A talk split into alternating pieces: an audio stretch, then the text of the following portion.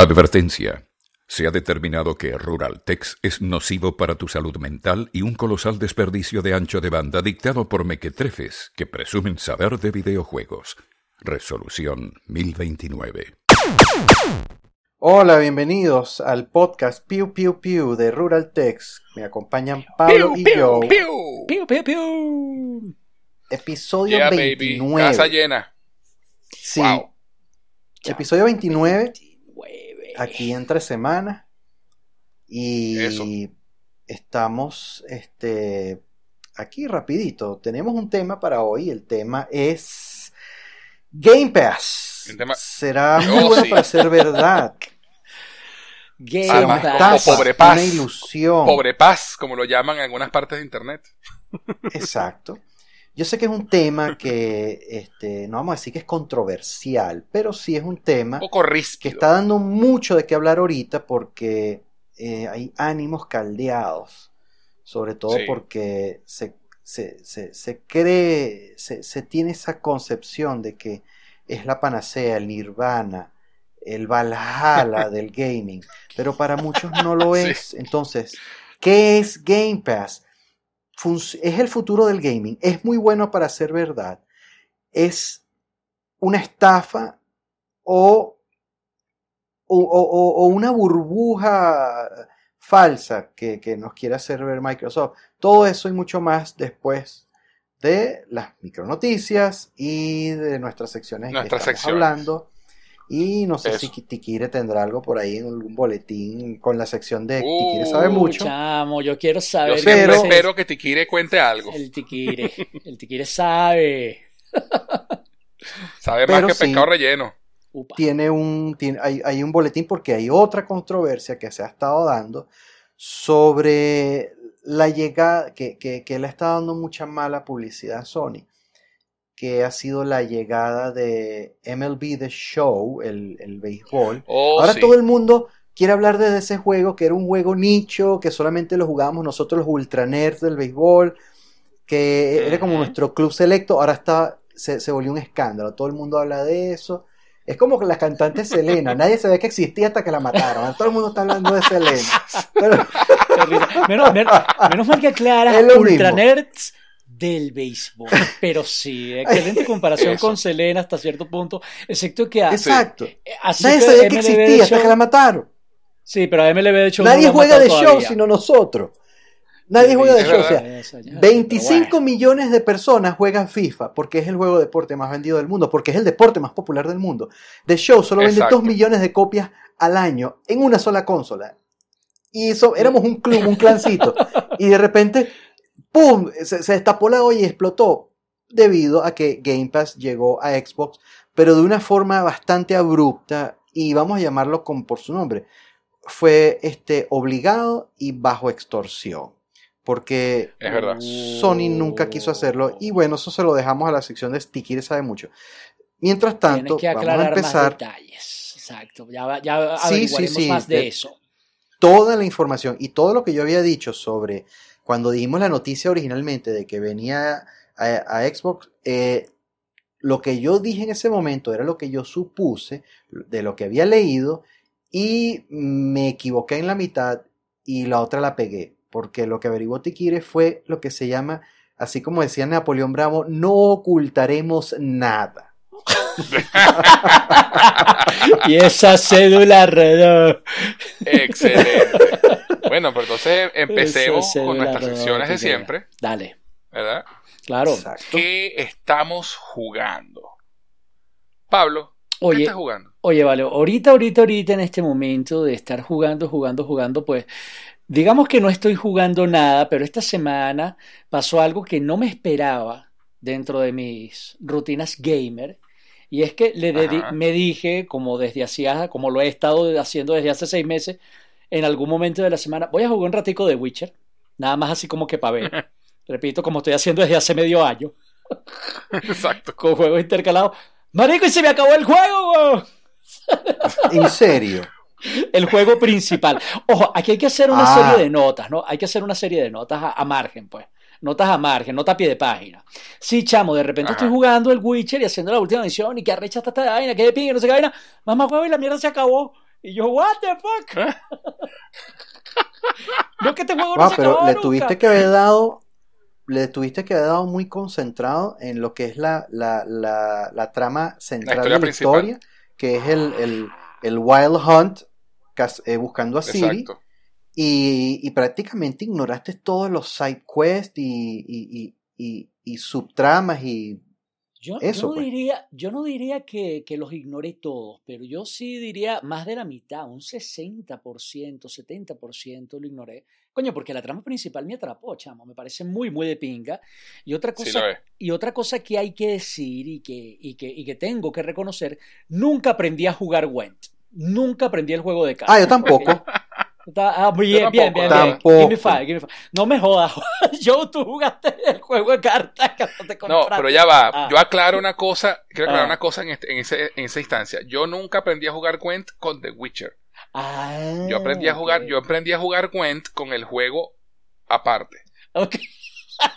ok, ok. Yo lo intenté dentro del juego, probé sentarme en una mesa, jugar con un mamapipe ahí en medio de una taberna y, lo que, y, sí, y lo que dije fue, ok, ya saben que no me voy a sentar más a jugar esta vaina con Eso. nadie.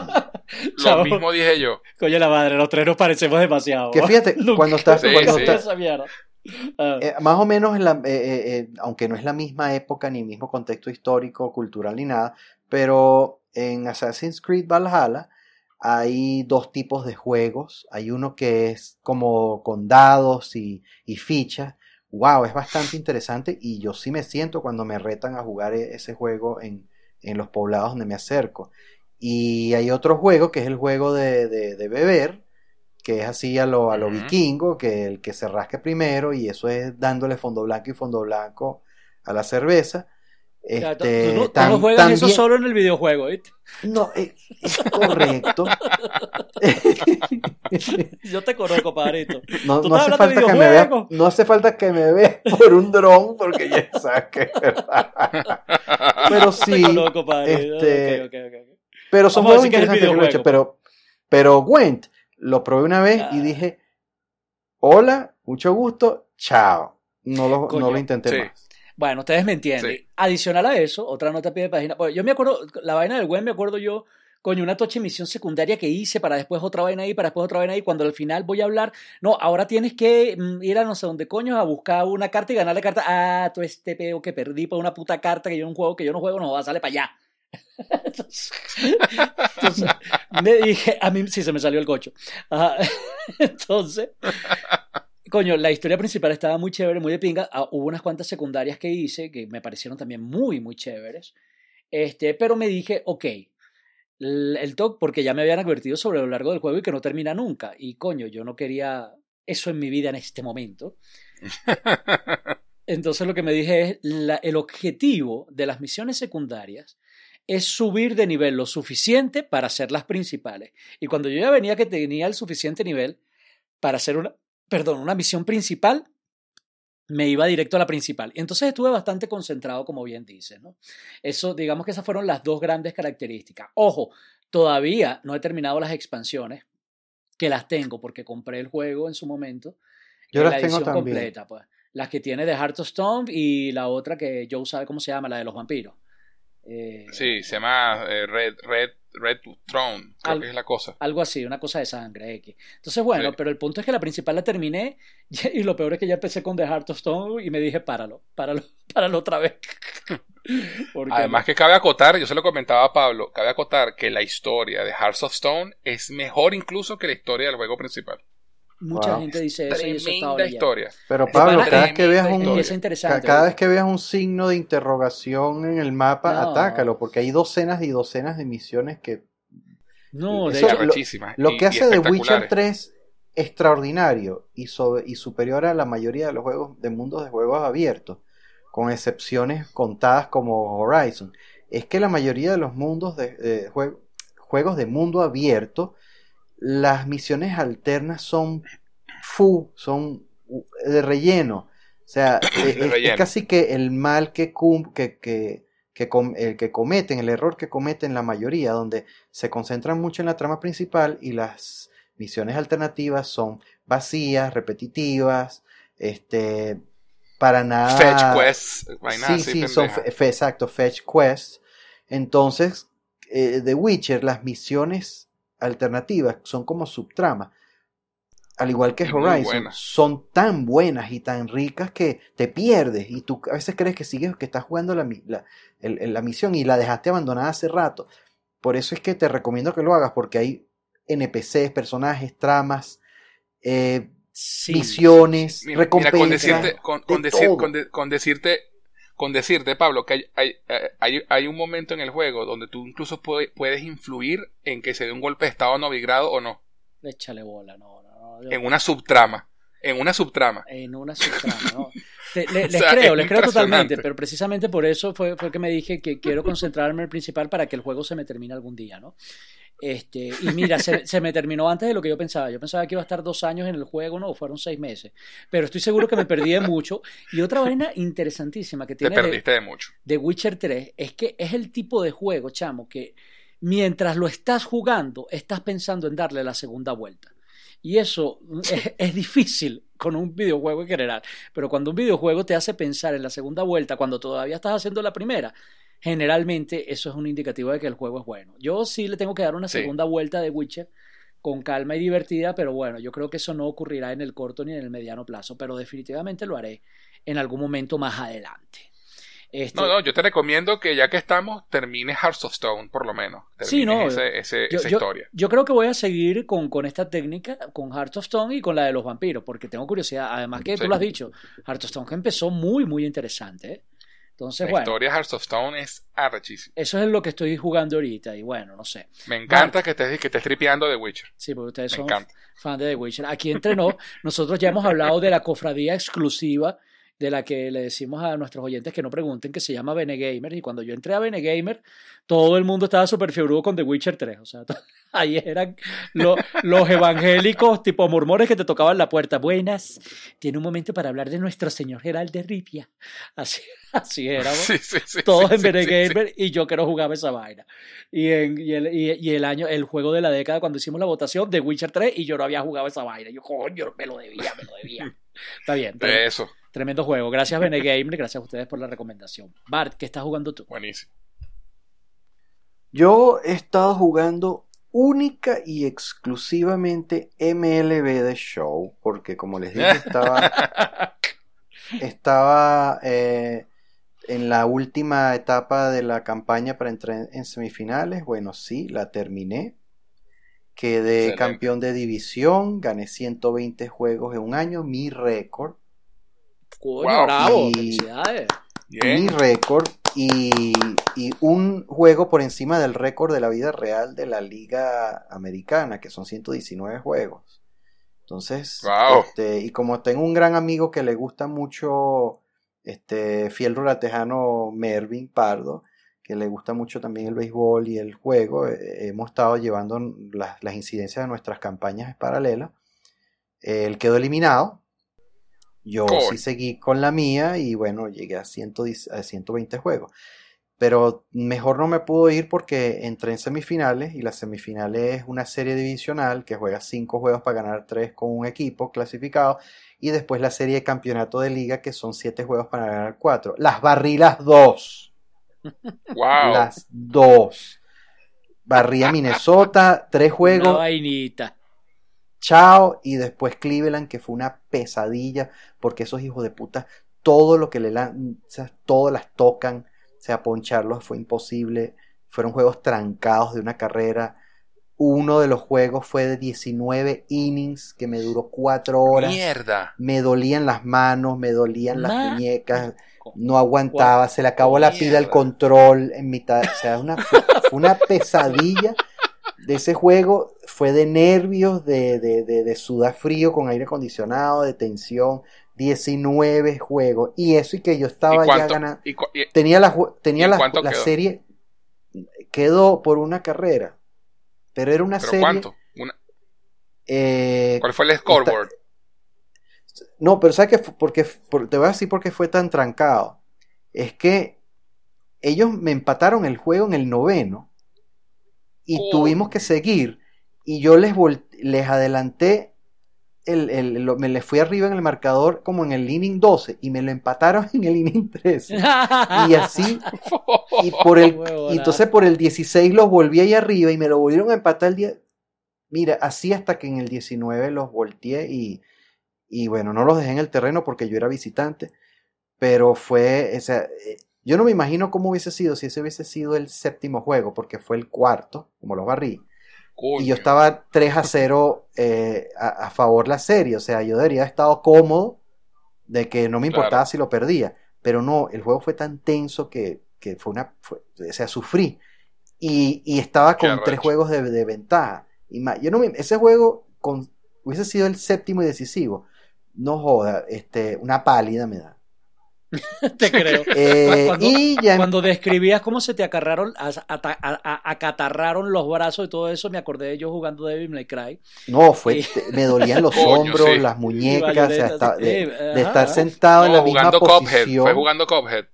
Yo, yo, yo jugando bayoneta, Demasiado. pero te creo que fue peor. Y, y me acordaste fue, no, aquí voy a botar la cédula, la, la, lo- los Tigres de Aragua en, en la final del 92, 14 innings, me acuerdo yo, frente a las Águilas del Zulia. Eh, hasta ese entonces yo, yo le paré bolas al. Juegazo. Juegazo, en serio. Fueron 14 Bueno, innings en el último eh, juego contra las Águilas del Sur en el estadio de Maracay. Clayton se destacó porque pichó de- y durante 13 innings y al final perdieron los Tigres y me dije, el coño de la madre, más nunca le paro bola al. Fuck. porque yo era güey. Siempre le iba a los Sí, Tigres. esos los son los Tigres siempre comenzaban sentimientos que uno le da. Total, marico. Siempre, sí, sí, sí. siempre, por lo menos durante toda mi adolescencia, yo que vivía cerca del estadio en Maracay, este, siempre la promesa, los Tigres empezaban como nunca y terminaban como siempre. No ganaban un coño hasta que después ya, ya graduado yo y, después de la universidad y todo eso, ya, viejo. Ay, qué risa. Fue que Bueno, empecé Qué la fino. serie mundial. Empecé la serie mundial contra los Dodgers. Y ha estado más relajada. A pesar de que perdí el invicto porque gané los dos primeros juegos. No, gané el primer juego. Ellos me ganaron el segundo. Yo gané el tercero. Y estoy ya por jugar el cuarto. O sea que ahí, ahí, ahí voy. Este, los pronósticos van Coño, bien. Bart, este, cuando termines esa vaina me tienes que contar. No me dejes en agua. Por favor. Bueno, será para el, será para el próximo podcast. Y bueno, este, eh, no los solamente ansioso, no solamente ansioso porque, porque termine, porque eh, este martes pasado salió MLB de Show 21 y está ahí esperando Correcto. que lo estrene porque está ahí instalado ya. Sales de uno y entras en el otro, Oye, papá. qué- Más nada. qué- qué Jugando. fino. Estoy, estoy jugando el 20 todavía porque me extendí demasiado la campaña. De, a- eh, Para estas alturas ya debía haberlo terminado para hace como dos meses, pero bueno, tú sabes, las largas que uno le da a las cosas. Pero ahí Sí. está el 21, Sí. el icono instalado y todo, está, o sea, está, hasta, hasta fino. un update y ya lo instalé. O sea, lo- luego lo que estás esperando es acaba ya con eso para que empieces conmigo. Eso. De nunca acabar, Qué fino, pues. qué fino. Qué fino, qué fino, qué fino. Qué fino. Cabe destacar Bueno, que compré la, compré la versión de, de PS4 estándar porque este, los gastos están bastante estrechos y ya es suficiente privilegio aunque me pueda comprar ese juego día 1 como lo he hecho durante 22 años.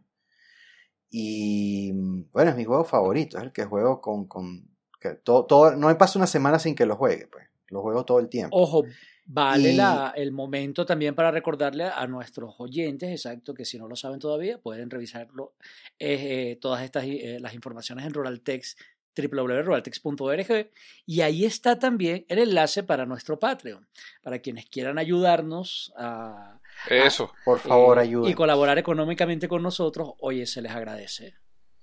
Así es. Y así si no, bueno, este es una reseña de 5 estrellas en, en iTunes, por favor, eso ayuda bastante.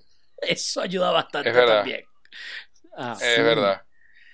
Es Entonces verdad. sí, bueno, eh, tenía pensado comprar la, la edición doble que trae la de la versión del PS5, pero dos cosas, por supuesto, la conseguir el PS5 ha sido todavía una pesadilla. Este, en principio porque así como me negué a pagar 600 dólares por un PS3 recién salido, me niego a pagarle a- eh, me negué a pagarle a Sony que era estaba poniendo el precio.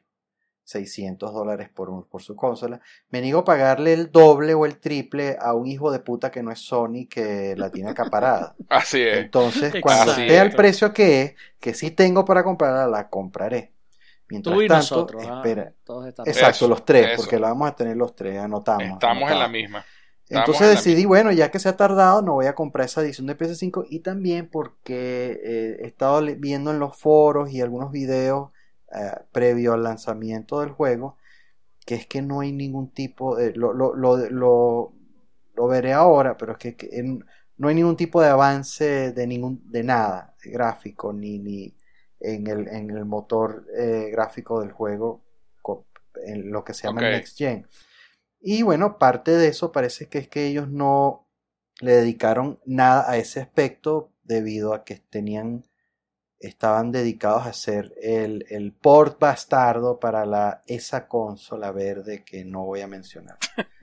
Entonces ya eso lo diremos cuando les dé el, la- la- el Eso. dossier que descubrió Tikire sobre el escándalo de tras bastidores de eh, el MLB The Showgate. Porque wow, Eso. hicieron un rollo de esta vaina y hay que ver qué tal. Y bueno, yo que estaba Bueno, ya jugando. nos, entera, ya nos enteraremos. Mire, bueno, yo sigo con mi, mis tres RPG, que la vez Coño. pasada les dije que ya había terminado uno. Este, Coño, yo, y yo te ya quiero, pero tú eres un loco. Sí. Bueno, chamo, ¿qué te puedo decir? Este, eh, ya, bueno, y confieso que las últimas semanas no he jugado mucho tampoco.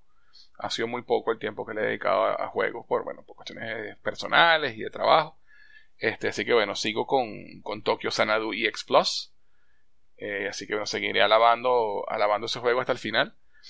Pero sí tengo un, un, un break que tuve este, con un jueguito que conseguí en, en- oferta que se llama Mother Russia Bleeds, Ajá. eh, eh, que es un juego de beat 'em up eh, con gráficos pixel, pixel art bien a la antigua. Ese lo había recomendado. Luis Eh, Carlos en el. Luis Carlos. Eso sí. te iba a decir. el Gracias. Luis Carlos, Carlos. por recomendarlo. Gracias, gracias, gracias a Luis Carlos por recomendar, por recomendarlo.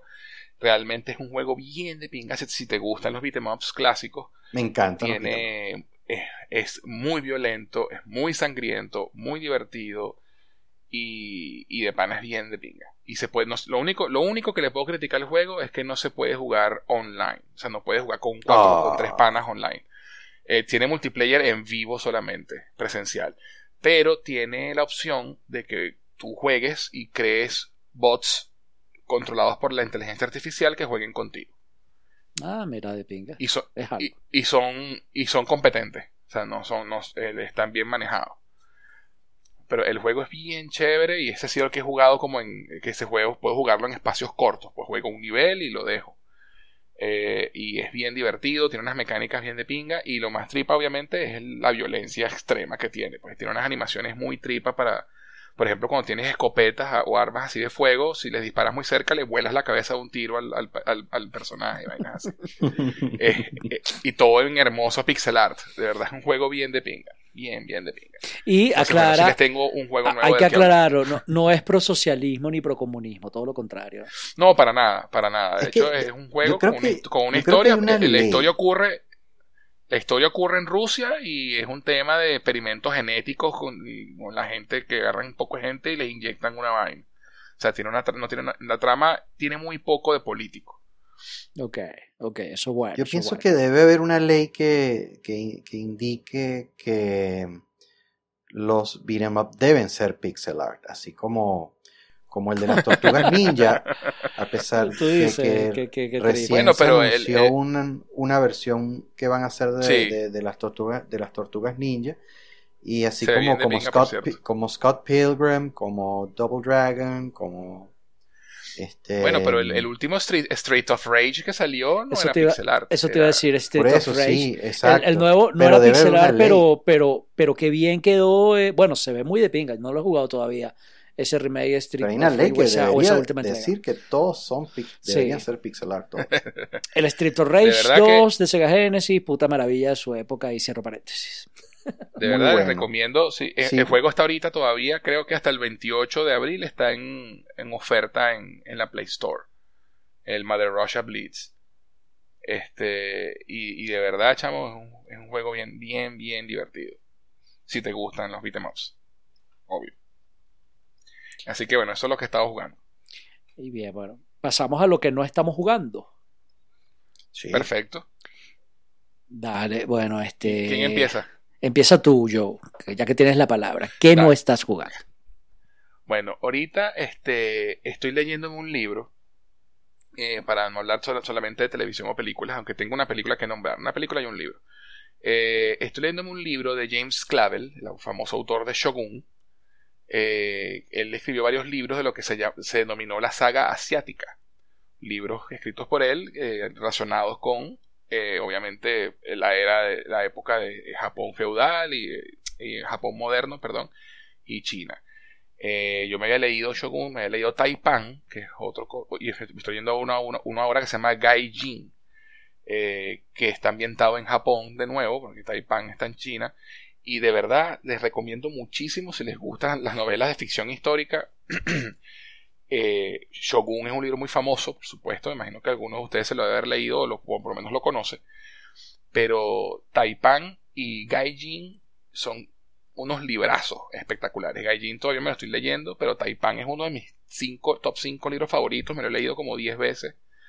Eh, de, verdad, de verdad que James Clavel tiene una, tenía eh, una, una- un talento para la narrativa que se lee súper bien y además sabe explicar y contar muy bien las historias. Excelente libro. De verdad se los recomiendo altamente. La saga asiática de James Clavel. Son cuatro libros, este, eh, Shogun, Taipan, Gaijin y el Rey Rata. Son esos cuatro libros. Y de verdad, excelente, excelente, excelente. Yo recuerdo cuando Y- tú me, me recomendaste Taipan, exacto. Ahí, ahí lo tengo Sí. porque me lo pasaste todavía en la lista de pendientes. Pero ajá, continúa. Sí, un librazo. Tranquilo. Además que Taipan y Gaijin este, están conectados porque es como la siguiente generación de la misma historia. Y, y la- porque hay una casa comerciante que se llama la Struan. Entonces es como la siguiente generación. Entonces están hay conectadas las historias. Es muy, muy bueno. De verdad, muy bueno. Y este, la película que les quiero recomendar, una que vi hace un par de días, y me acordé muchísimo de ustedes dos, eh, se llama Nobody. Así se llama la Ah, película. La tengo ahí en Con cola. Bob, O- con, con Bob Odenkirk. King, sí. Odenkirk. Eh, imagínense, una, imagine- imagínense una mezcla entre John Wick y. A ver, ¿qué les puedo decir? Una película de. De de Liam. Neeson. Take it. De Liam Neeson, eso. Eso, eso. De verdad, o sea, eh, eh, de hecho uno de los escritores de John Wick está involucrado en la producción de esta película, pero es excelente. No trata de copiar a John Wick en ningún, de hecho tiene, tiene cosas muy distintas a John Wick. Eh, y, y, y pro- y promete, si, se, si la película tiene éxito y se mantiene una franquicia, promete ser una franquicia bien interesante. Y bueno, y, y este tipo, Bob Odenkirk, que es un actorazo. Sí, chamo. Y bueno, bueno, mírate tú, descubrimos que también puede ser héroe de acción. Eh, Cabe eh, acotar que en la película, que en la película también trabaja Christopher Lloyd y Uh. es demasiado cool verlo. Qué interesante, qué de pinga. Este, que te iba No a les voy a contar más nada porque de pana es mejor que entre menos sepan, mejor. Vean No. esa vaina. No, no, anotadísima, anotadísima, ya. Bien. De verdad que sí. Muy, muy buena. Excelente película. Bart, ¿qué no Así que estás bueno. jugando tú?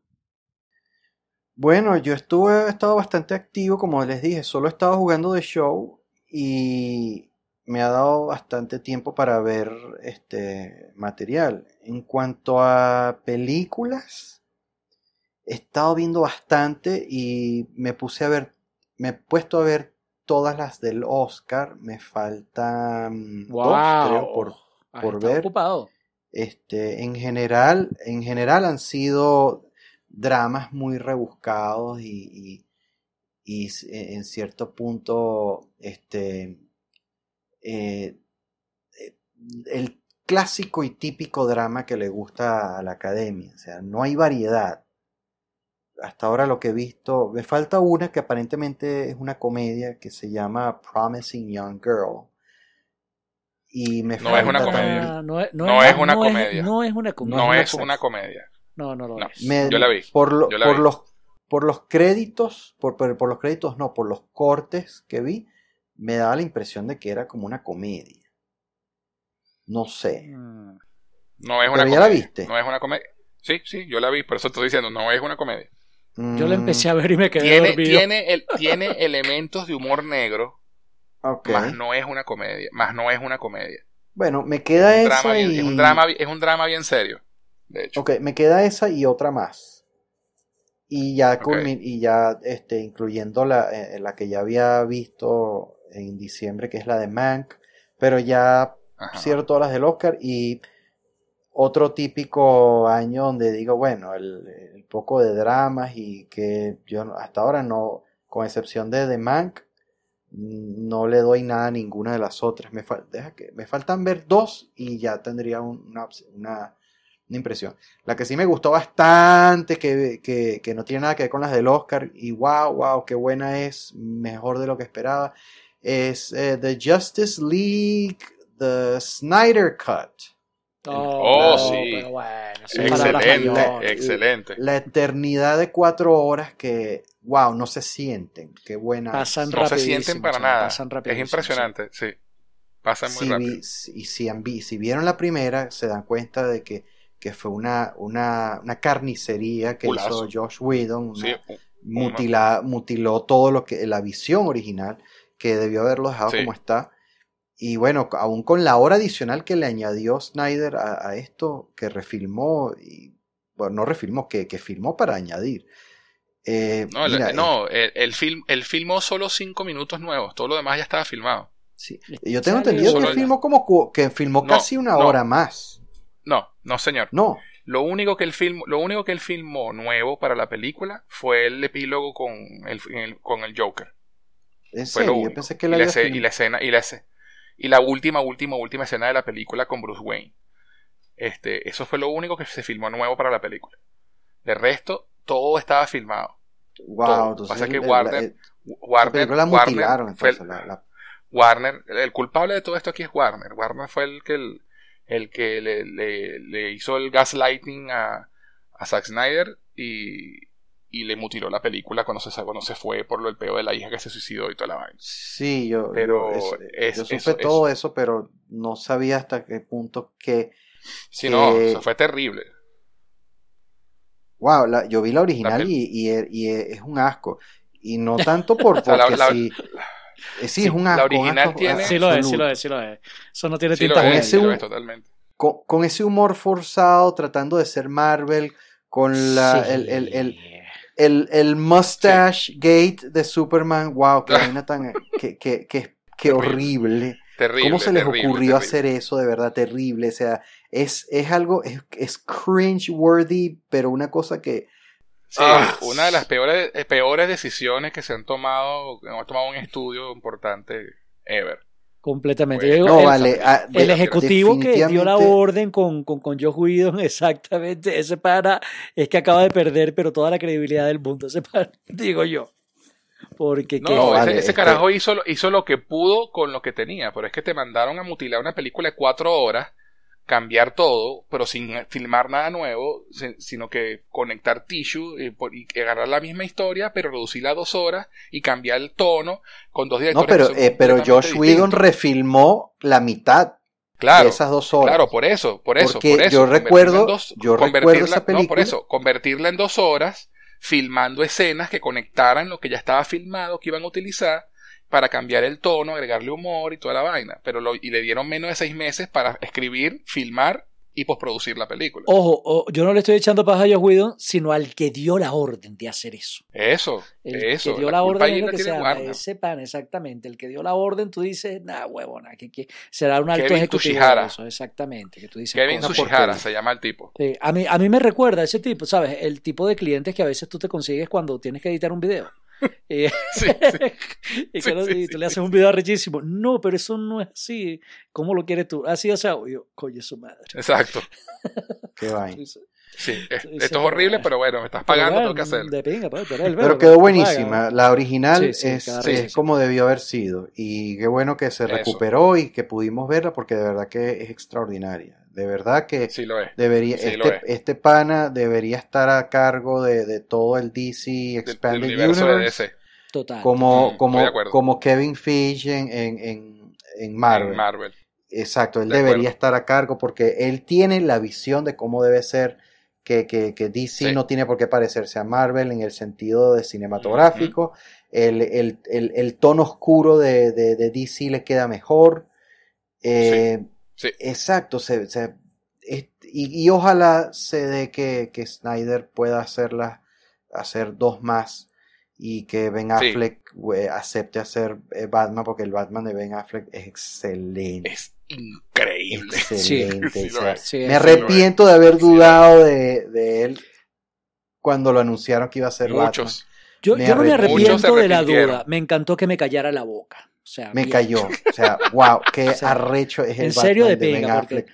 No- nunca Sí. me he aprendido a no, a no arrepentirme de mis recelos, pero he, he- he aprendido a Yo estar feliz cuando han sido, sí, Sí. exactamente, pero cuando tú sabes que es de pinga, coño, cuando tú dices, este carajo la va a cagar y te calla la boca y tú dices, nah, huevona, se hace, golpéame. que de Sí, pinga, en serio. sí, tal O sea, cual. Mira, sí. i- Tal igual me pasó con Heath Ledger y The Joker. Yo dije, Eso iba a "Wow, decir. Eh, a decir. exactamente, Este pana fue el que hizo la qué bueno, comedia que me gustó mucho de, de, de, de A Corazón Tale. Este, Sí. este, el corazón de caballero, qué maravilla. Qué maravilla. Pero Johan-. Sí, Y Montaña. Espalda Rota, marico, hay que decirlo también. O sea, exacto. qué bueno Brokeback Mountain, pero como el Guasón tú jamás lo ves en esos papeles. weón. O sea, el tipo Ah, esa, esa es la película que yo llamo Cow Gay. Cao gay. Exacto. Cao gay, exacto. Sí. Yo, le- yo le digo. La montaña de la espalda quebrada. le digo Ajá, yo. yo le digo montaña espalda rota. Montaña espalda rota, que bien de pinga. Una historia eh, trágica, sí, pero, sí. pero hermosamente bien hecha. Este, Sí, totalmente. coño, no, y, y- que además eh, desaparece en el rol. O sea, tú, Sí. ves a ese- a- tú no ves a Ledger ahí, no tú ves a Ledger, el guasón. Bueno, Sí. A, para a cerrar de Jack mi- Nicholson, que ves a Jack, sí ves a Para Jack cerrar el mi- guasón, mi- pero es genial. mi- lo que no he estado viendo, este, también vi la última, ya que hablamos de él, de el, el- el gran Liam Neeson, eh, Mr. Badass, que se llama The Marksman. Eso. que ¿Qué tal? Es buena, es buena. No, No es de visto sus mejores, es pero es buena, la- se las recomiendo. Eh, Es, es Liam Neeson, o sea, por favor. Exacto. O sea, Jack. no, que Liam- Y si han visto todas las de Liam Neeson, The Commuter, Non-Stop, Taken 1, 2, 3, eh, The Grey, eh, ¿cómo es que se llama la otra donde Uf, The está? Grey es brutal. Arrechísima, wow, wow, I arrechísima. will find The Grey es brutal. and I will kill Pero- you. Marico, le- le- Pero véanla, vean The Marksman, que eh, eh, es, ese tipo de verdad que se, ya, ya tiene su nombre cementado como, como Mr. Badass. Marico, este, Exacto. a- a- a- tengo que decirlo, tú, yo sé que tú no ves esto porque tú odias Family Guy, pero hay un equipo, eh, pero hay un capítulo de Family Guy en donde Peter Griffin y sus amigos están hablando sobre, ¿sabes?, los duros del cine y Peter empieza a hablar paja de Liam Neeson, ¿no? Y dice que Liam Neeson es un fake badass, porque el tipo en realidad es actor dramático, pero en realidad no es un, no es un tipo rudo, no es un tipo duro de verdad. ¿Ves por qué odio Family Guy? Ajá, exacto, pero, Pero no, pero, oye, vamos a escuchar el chiste, vamos a escuchar el punchline. eh, espera para que tú veas. ah, y, y, pues dicen, ah, Quagmire y Joe lo defienden y dicen, bueno, hay una sola manera de arreglar esto. Este, Liam Neeson está haciendo una película por aquí cerca, vamos a acercarnos hasta allá y vaina. Y Peter dice a que le puedo patear el culo. Ok, vaya para allá, marico, y se consiguen con Liam Neeson. Y eso pasa en los primeros cinco minutos del capítulo. Los otros, el resto del episodio, marico, es Liam Neeson pateándole el culo a Peter, weón. Es buenísimo. Y es el verdadero Liam Neeson. Y la violencia del episodio, Bart, es para recagarte de la risa. El tipo lo hace su perra. O sea, en el sentido de que, pero es que o sea, lo humilla. Peter le, le pide perdón. y Al final se caen a coñazos y lo vuelve por lo que se llama mierda. Y Liam Neeson como si nada. O sea, es burda, burda, bueno ese capítulo de, de Family Guy. Y es que es verdad, Liam Neeson es un super badass. Sí, no, el tipo, O sea, el tipo tuvo ese, ese renacimiento de su carrera como héroe de acción a los 60 años, impresionante. Demasiado, Sí, demasiado. no, no lo vamos a ver en The Untouchables, pero de- debería estar Exacto. ahí en, no sé, en el cuarto The episodio de la Expendables, saga. The. Expendables. Eso, The Expendables. The Expendables. Untouchables, Eh, todavía ese, ese, ese I will find you, I will I find will you. kill you, eh, es, Es- una vaina icónica ya, pues. Marico, casi como el albivaca y con el perdón de Schwarzenegger. Sí. No, y con casi. la voz de Sí, ese sí. pana. No, no. Sí, sí, total, sí, sí. O sea, coño, el carajo fue el que entrenó a Obi-Wan Kenobi, por el amor de Cristo. Bueno, Y a Batman. No, no olvidemos que entrenó a Batman. ah, Y también entrenó a Batman. Y entrenó a Batman y salvó a los judíos de, Salvó de a la los lista de. Slender. O sea, no, marico, ese tipo es demasiado arrecho. Cierro paréntesis. Bueno, Y es el, y- y es el Leo, y es Aslan en, en Narnia. ah, hasta ahí es verdad, marico, sí, demasiado arrecho Liam Neeson, ya.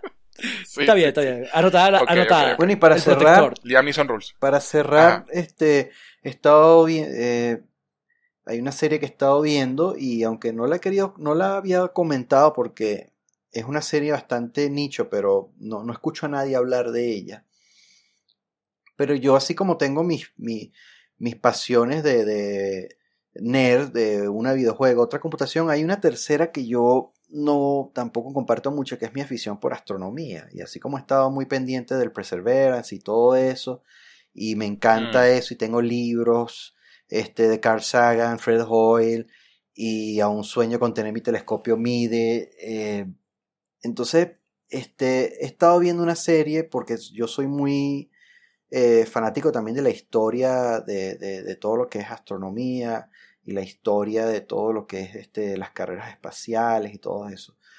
Hay una serie exclusiva de Apple TV que se llama For All Mankind y que quiero recomendarles mucho, pero es, eh, la he escuchado nombrar, de hecho. es si tienen este si tienen un profundo conocimiento sobre la historia de la carrera espacial, sobre todo la rusa y norteamericana, este, Ujú. la serie va, va, va a darles una, o sea, le- les va a llegar. Si no, no, va- van a no van a saber distinguir. ¿Por qué? Porque la serie, sin eh, hacer, no puedo decirles cuál es el, el- el- el- el- el golpe, eh, este, el gancho, porque sería un spoiler masivo. Si ven el primer episodio de la primera temporada, en los primeros cinco minutos está el gancho, está el, está el golpe, ¿ok? Ok. Ahí está, si- sin darles ninguna. Es recomendable que no vean ni siquiera, ni, ni, ni siquiera vean un afiche ni nada. Porque, Ni un tráiler ni sí, nada, nada. Porque así como ustedes saben que mm, el final del, del, del planeta de los simios, eh, si, que yo no sé quién se le ocurrió semejante estupidez, gente que no la ha visto, pero cuando tú ibas al Ponerlo en, la por- en el afiche. Sí, que ponían el, en el afiche el final. O sea, qué absurdo, qué estúpido, Sí. ¿no? En, el, Coño, en, la carátula del, en, en la carátula del DVD estaba el final. O sea, Es que, coño, hay, hay, hay que decirlo, eh, eh, eso tiene sentido, eh, o sea, es una película que tiene casi 50 años o más, o sea, por el amor de Cristo. O sea, No, no, eh, no, en este caso no lo puedes hacer con un videojuego, pero con una película, sí, Yo estoy de porque- acuerdo con, con Bart. sí, porque- Estoy de acuerdo con Bart. ahí. porque un juego puede, ya tuvimos un podcast sobre eso, se vence, sí, y llegamos a la conclusión que se vence, pero una película no. Y así es como, verdad, te- Claro. es verdad, como, tú, sí, como estuvimos recomendándole previo a iniciar el podcast, que siempre tenemos un, un, un green room, un- una, una, un- Exacto, una mini tertulia. Un inter- exacto. Eh, estuvimos recomendándole unas películas clásicas de Disney a, a- a Joe y Joe las va, a- las va a ver y le advertimos sobre los videos de los efectos, pero eso no le va a quitar para él para nada disfrutar. Es verdad. La experiencia verdad. de. La, la como- portada, la portada icónica del planeta de los simios te puede arruinar la película. Por eso, razón. así como por eso, en, ese sentido yo le recomendé a, a- nuestro diseñador de interino Hendu que viera el planeta de los simios el original y que se abstuviera de ver la 2, 3, 4 y 5 porque son un coleto, un culazo, todas, una, una peor que la otra. ¿Tú tú sabes que yo, ¿Cierto o yo- falso? Sí, correcto, Sí, es correcto. cierto, Ojo, es cierto, es y, correcto. esa, y esa original, y hay que decirlo, coño, ha envejecido maravillosamente. Maravillosamente poco, que las otras no. Yo la vi en diciembre, Sí. o sea, hace, hace menos de cuatro meses la vi y, perro, que bien envejecido. Charlton Heston, qué maravilloso ese pana. Porque es, ¿sabes que eso fue, eso, eso, eso es una novela francesa que fue adaptada a, a cuento por Ross Serling, el creador de, Ujú. de, de, Twilight Zone. Entonces, eh, eh, llevar eso a una, un cuento corto, a, a- un largometraje, requirió de, de- de- de esa adaptación. Entonces, todavía hay gente que, a pe- a pesar que el contexto del final no tiene el mismo impacto que tuvo para el contexto histórico sociopolítico de entonces, eh, aún envejece bien y tiene un buen impacto y- y siempre que le recomiendo a alguien que la vea, le, le recibe. Entonces, eh, volviendo a lo de la serie que les dije, que re- recomiendo que vean, va por su For segunda all mankind. For All Mankind, va por su segunda temporada. Ya estoy en el episodio 9 de los 10 de esta temporada. De verdad que yo me reservé no- no quiero recomendarla hasta no vea hasta, hasta dónde avanza, porque el, el, Claro. el riesgo que se toman, y eso es lo, por eso es que insisto que si no tienen un conocimiento profundo de la historia, de la carrera espacial, de, de sobre todo la, la- eh, el, el- el choque entre la Unión Soviética y, y los Estados Unidos, y la carrera hacia la Luna, Ajá. es porque la serie es una visión alternativa de cómo hubiesen sido los hechos si ocurren de manera diferente. Claro. ¿Ok? Mm. Entonces, Interesante. eh, van a ver personajes de la vida real, van a ver personajes ficticios, van a ver cómo interactúan, o sea, van a, van a ver inclu- inclusive hasta Buzz Aldrin y Neil Armstrong y Michael Collins, y van a estar ahí. Y sí, sin ningún tipo de spoiler, eh, el Apolo 11 existe y se da, y, pero no se da exactamente como lo recordamos. Y también otra serie de eventos. eh, el Apolo 13 nunca tuvo un accidente y se dio de la manera na- natural. Este, mm, cosas así como que, bueno, ya voy por la segunda temporada en los 80, el Challenger nunca explotó, ¿me entiendes? Son, Claro. pero claro. todas esas cosas, Es una Claro, historia claro, claro. alternativa. eh, pero les me reservo la- la- la- la- los cambios que hicieron a la historia verdaderos por eh, eh, hay- hay nombres, nombres como, como, como este, Dick, Conrad, que están asociados con la NASA, este, o sea, todos esos personajes están ahí, eh, Von Braun, todos esos personajes están ahí, tienen participación, pero su, su desenvolvimiento no coincide con la realidad. Eh, hay personajes ficticios que están involucrados, están incrustados y que son los, son los protagonistas. Este, hay elementos que van a ver que van a, van a chocar un poco con las, cómo eran la- la- las condiciones en ese entonces. Que, por ejemplo, mujeres astronautas, ¿me entienden? Que eso, no, eso nunca hubiese pasado. Interesante. Ok, eso es what if. Sí, Son. hay, hay, hay, hay, hay dramas internos, como hay una pareja homosexual que oculta a la NASA por eh, su, su, su, su relación, porque si de- y son brillantes, pero si se llegan a enterar, los van a votar porque esa época no, es, no estaba aceptado ni, ni había Claro. Coño, la madre, no, no- es porque se me salga el homosexual, pero ya me la vendiste. Que, ok. es muy, muy, muy buena. Ya la Este, quiero ver. eh, no, y, y- y- y está hecha por Sony Pictures y los efectos especiales son increíbles. Entonces, eh, ahorita en los 80 eh, sale Ronald Reagan eh, hecho en digital y, y habla y, uno, y uno que vivió eso y tú ves que, bueno, no son grabaciones de, de, de archivo del presidente Reagan porque el tipo habla de los personajes que están en la... ha- Habla con los personajes. Cool. La verga, qué pinga. Sí, habla en llamadas cool, videoconferencia y, bueno, se buscaron un tipo que, que habla como él y usaron efectos digitales para crearle el, el deepfake, Ok, la cara. Entonces, Mira, aparte Verga, que los efectos, los efectos eh, de, del alunizaje y todo eso, porque también colonizan la luna y Co- todas esas Coño, cosas. Bart, yo, yo, yo cada vez tengo menos tiempo para Excelente. ver huevonadas y cada vez te- tengo menos chance, pero me la acabas de vender, la voy a ver. Eso sí, Es yo la voy a ver y espero que en el próximo podcast tú me digas que ya estás Los viendo con- Silicon Valley. No, y, y, y como está, como está recreada la, los años 60, 70, 80, pre- muy, muy históricamente correcto, muy pocos anacronismos, eh, pero, pero está muy bien hecho. Entonces, les, re- se los recomiendo mucho. Y Buenísimo. La tendré en cuenta. de verdad que los primeros cinco minutos es, te- es lo que te va a dar el contexto de todas las dos temporadas en adelante. ¿Cuánto dura cada episodio? Una hora. Ok. Pero los primeros cinco minutos te van a decir ya eh, cómo, cómo, es el o no. cómo es el curso de la historia. Y te va a decir, wow, tengo que ver esto. Y está muy bien planteado cómo ellos distorsionan la realidad y cambian todo, pero a la vez dejan las cosas como son. O sea, si hay un presidente Reagan, si hubo Apolo 11, eh, los mismos personajes Claro. reales, pero mezclado, muy buena ficción mezclada con la realidad. O sea, muy Buenísimo. bueno. Y lo otro que, Bueno. que empecé a ver, para, ya para cerrar, que tenía tiempo ahí, tú sabes, parada, guardada y decir, ah, déjame empezar a verla. Aún no le cojo cariño porque nada más llevo tres episodios. Es también de Apple TV.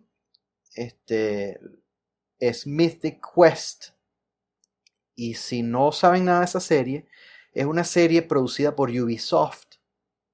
Para, Ok. para, y la serie trata de como una especie de esas series modernas que yo no soy muy amigo de ese formato, me gusta más el formato tradicional sitcom, pero esas series modernas así, tú sabes, como, como Modern Family, este, que es así, tú sabes, a- Ok, a- como falso documental. Exacto, ese es el formato. No soy muy amigo de él. Sobre cómo son las incidencias de una desarrolladora de videojuegos. Entonces calza, Ah, calza muy bien en nuestro, nuestro grupo porque eh, esto es un podcast de videojuegos y se llama Pew Pew Pew. Exacto. Pero está, mira, está bien porque la, la, ¿qué me atrajeron a ver la serie? Uno, ok, Ubisoft está produciéndola.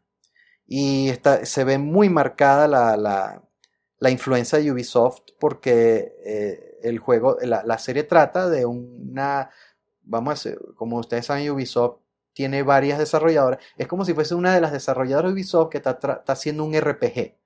Entonces meten mucho los temas Claro. que si las microtransacciones, la monetización, este, los bugs.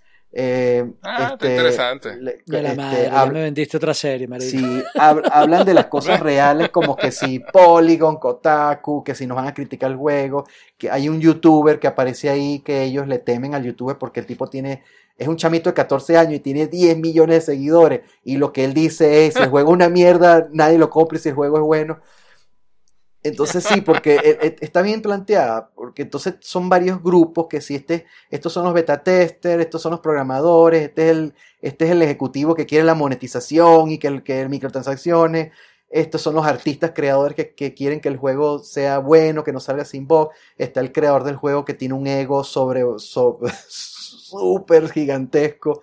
Entonces, hay, hay, y como punto interesante para terminar de vendérselas, para que vean que sí, todo está relacionado con juego, que fue lo que me atrajo de verla. eh, la serie está producida por Charlie Day, en- y a mí me encanta ese carajo porque es súper cómico.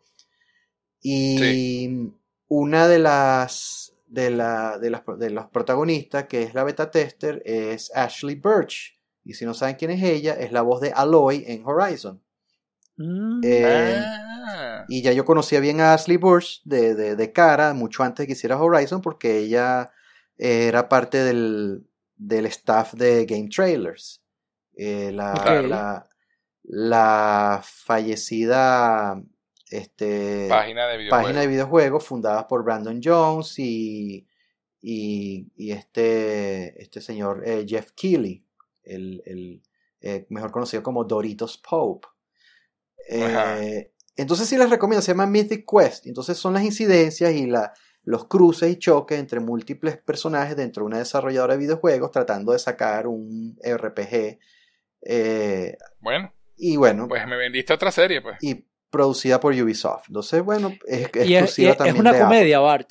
Es una comedia. Sí, es una comedia, aunque como comedia no me ha así sacado mucha risa, pero como tiene muchas cosas que son relativas a lo nuestro, a los, a los videojuegos, tú la entiendes. Pues yo me imagino una persona que no sabe nada de este mundo, la ve y no va, no va a entender los, los, la, la, eh, las Claro, sí, sí, sí, menudencias. no, no va a entender el contexto, las cosas. el contexto, las menudencias. Entonces, como, como, como, como, como, como para nosotros, coño, que las microtransacciones son casi que un pecado, ver un personaje de ahí que es el que insiste en monetizar todo.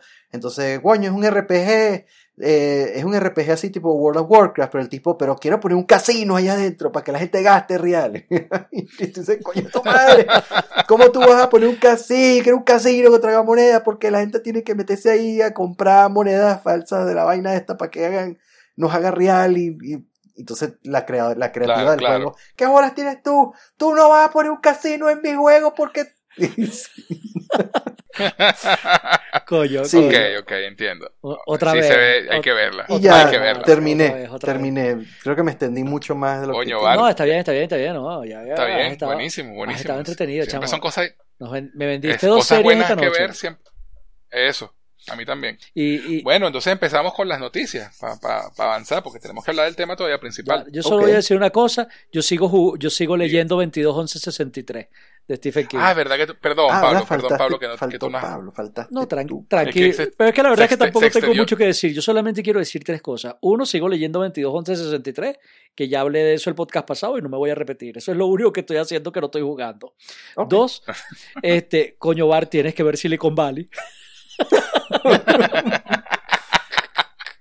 Eh, Es verdad, es verdad, Bart. En serio. y más ahorita bueno, después de esta vaina de la serie. sa- esta semana sabrás de mi abogado otra vez, ¿ok? Ok, y, y- y yo te mandaré de nuevo a Bar y a Lisa. ¿Nos llevas a Montesplash? ¿Nos llevas a Montesplash? Tienes que ver Silicon Valley, ya, marica. Y, y lo otro, coño, que también eh, un comentario que me tenía guardado. Cuando te hablaste del Snyder Cut, u- otra vaina que yo creo que, no sé si ya lo dije, pero lo tengo que decir. Este, qué bueno, qué bueno, qué buena esta versión. Yo me tripié muchísimo a Jeremy Irons como Alfred. Que, Oh, sí. en serio, y, y eso hay que decirlo, porque lo que hizo Josh Whedon, o sea, el tipo parece como un minuto, marico. Y yo, ¿qué es eso? Este tipo es de Oscar, es- esta vaina es una arepa de caviar, o sea, coño, no, no puedes hacer, no puedes tener a Jeremy Irons y ponerlo 30 segundos.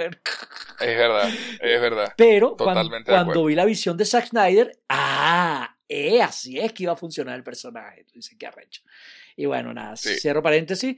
Está de pinga 221163. Ahí todavía voy. Yo, ese libro es más largo que un día sin pan. Creo que no he llegado ni a la cuarta parte, pero me lo sigo tripeando. Entremos en tema. Buenísimo, Ok, buenísimo. eh, las micronoticias.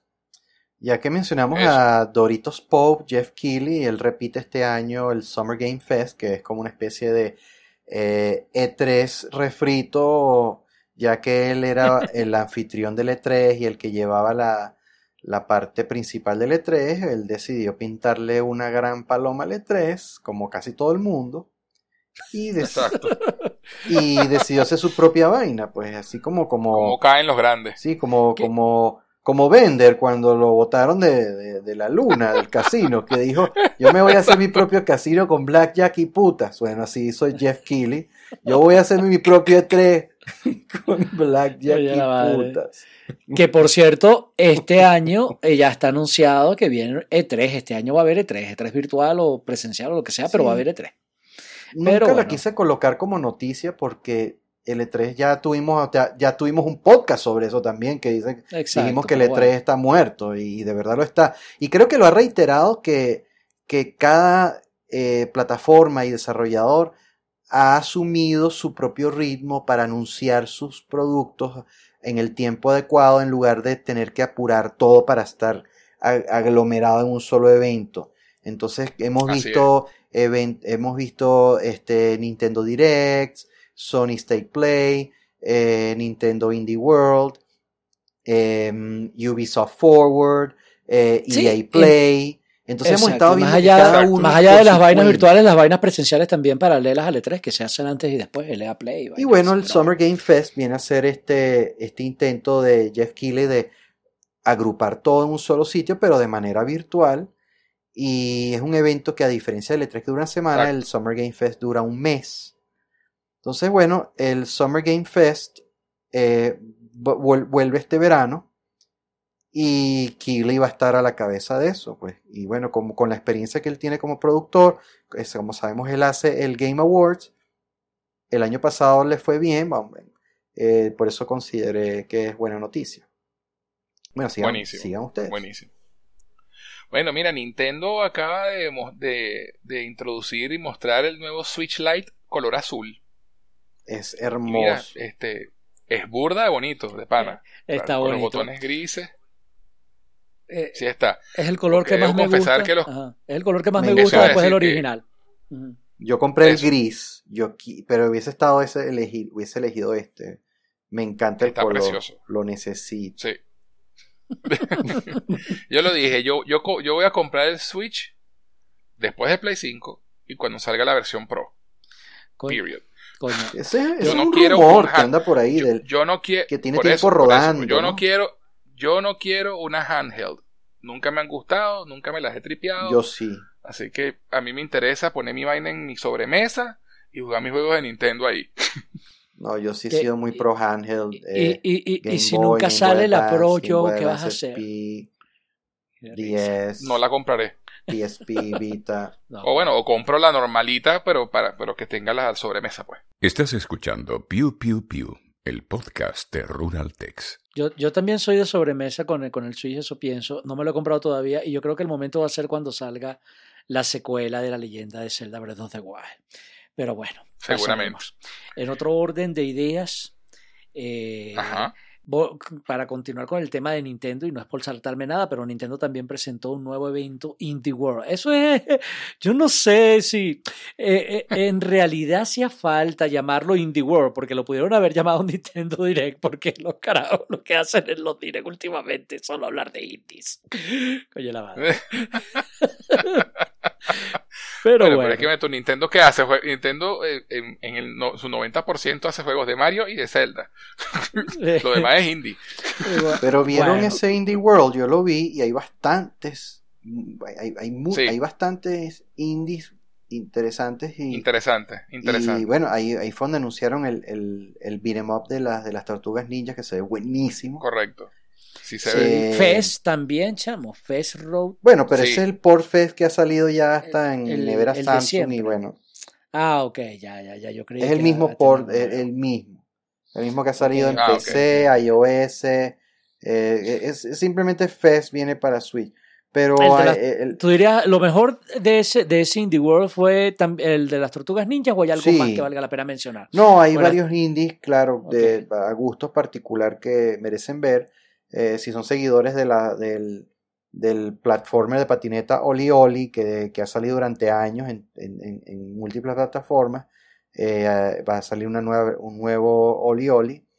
Este, hay un Endless Runner muy, muy simpático que se llama eh, Aerial Knights Never Yield y, y otra serie fue, fue de esos de 15-20 minutos, pero muy, muy nutrido de, de- de- de buenos juegos independientes.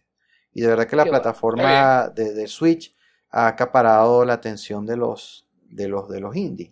Y en Ruraltex amamos los indies. Es correcto. Es así. Eso no se puede negar. Bart, ¿qué Bueno, más tienes por cuenta, ahí? cuenta, Bart, ¿qué más hay por ahí? Bueno, este, ahí tienes la de, de- de- habíamos anunciado la noticia que Codemasters había sido adquirida por EA. Bueno, ya se, se están rindiendo los primeros frutos. Eh, Fórmula 1 2021 ya fue anunciado y fechado y va a ser el primero bajo y eh, Electronic Arts. Entonces, para los fans de, de Fórmula 1, para el 16 de julio va a salir la primera, la primera entrega bajo EA de, de- este juego por Codemasters. Entonces, eh, y es un juego bastante popular de, de- de carreras. Entonces vamos a ver cómo será la influencia de Electronic Arts eh, Bueno. con Codemasters. Pero me- esperemos que no lo llene, lo llene de microtransacciones y loot boxes. Coño, Coño, esperemos. sí, vale. Es así. Mira, y otra- aquí hay una noticia interesantísima y que, bueno, tú, nosotros dedicamos el programa, el, el programa pasado a hablar de esto. Y, y fíjate tú cómo son las cosas, chicos. Sony reculó.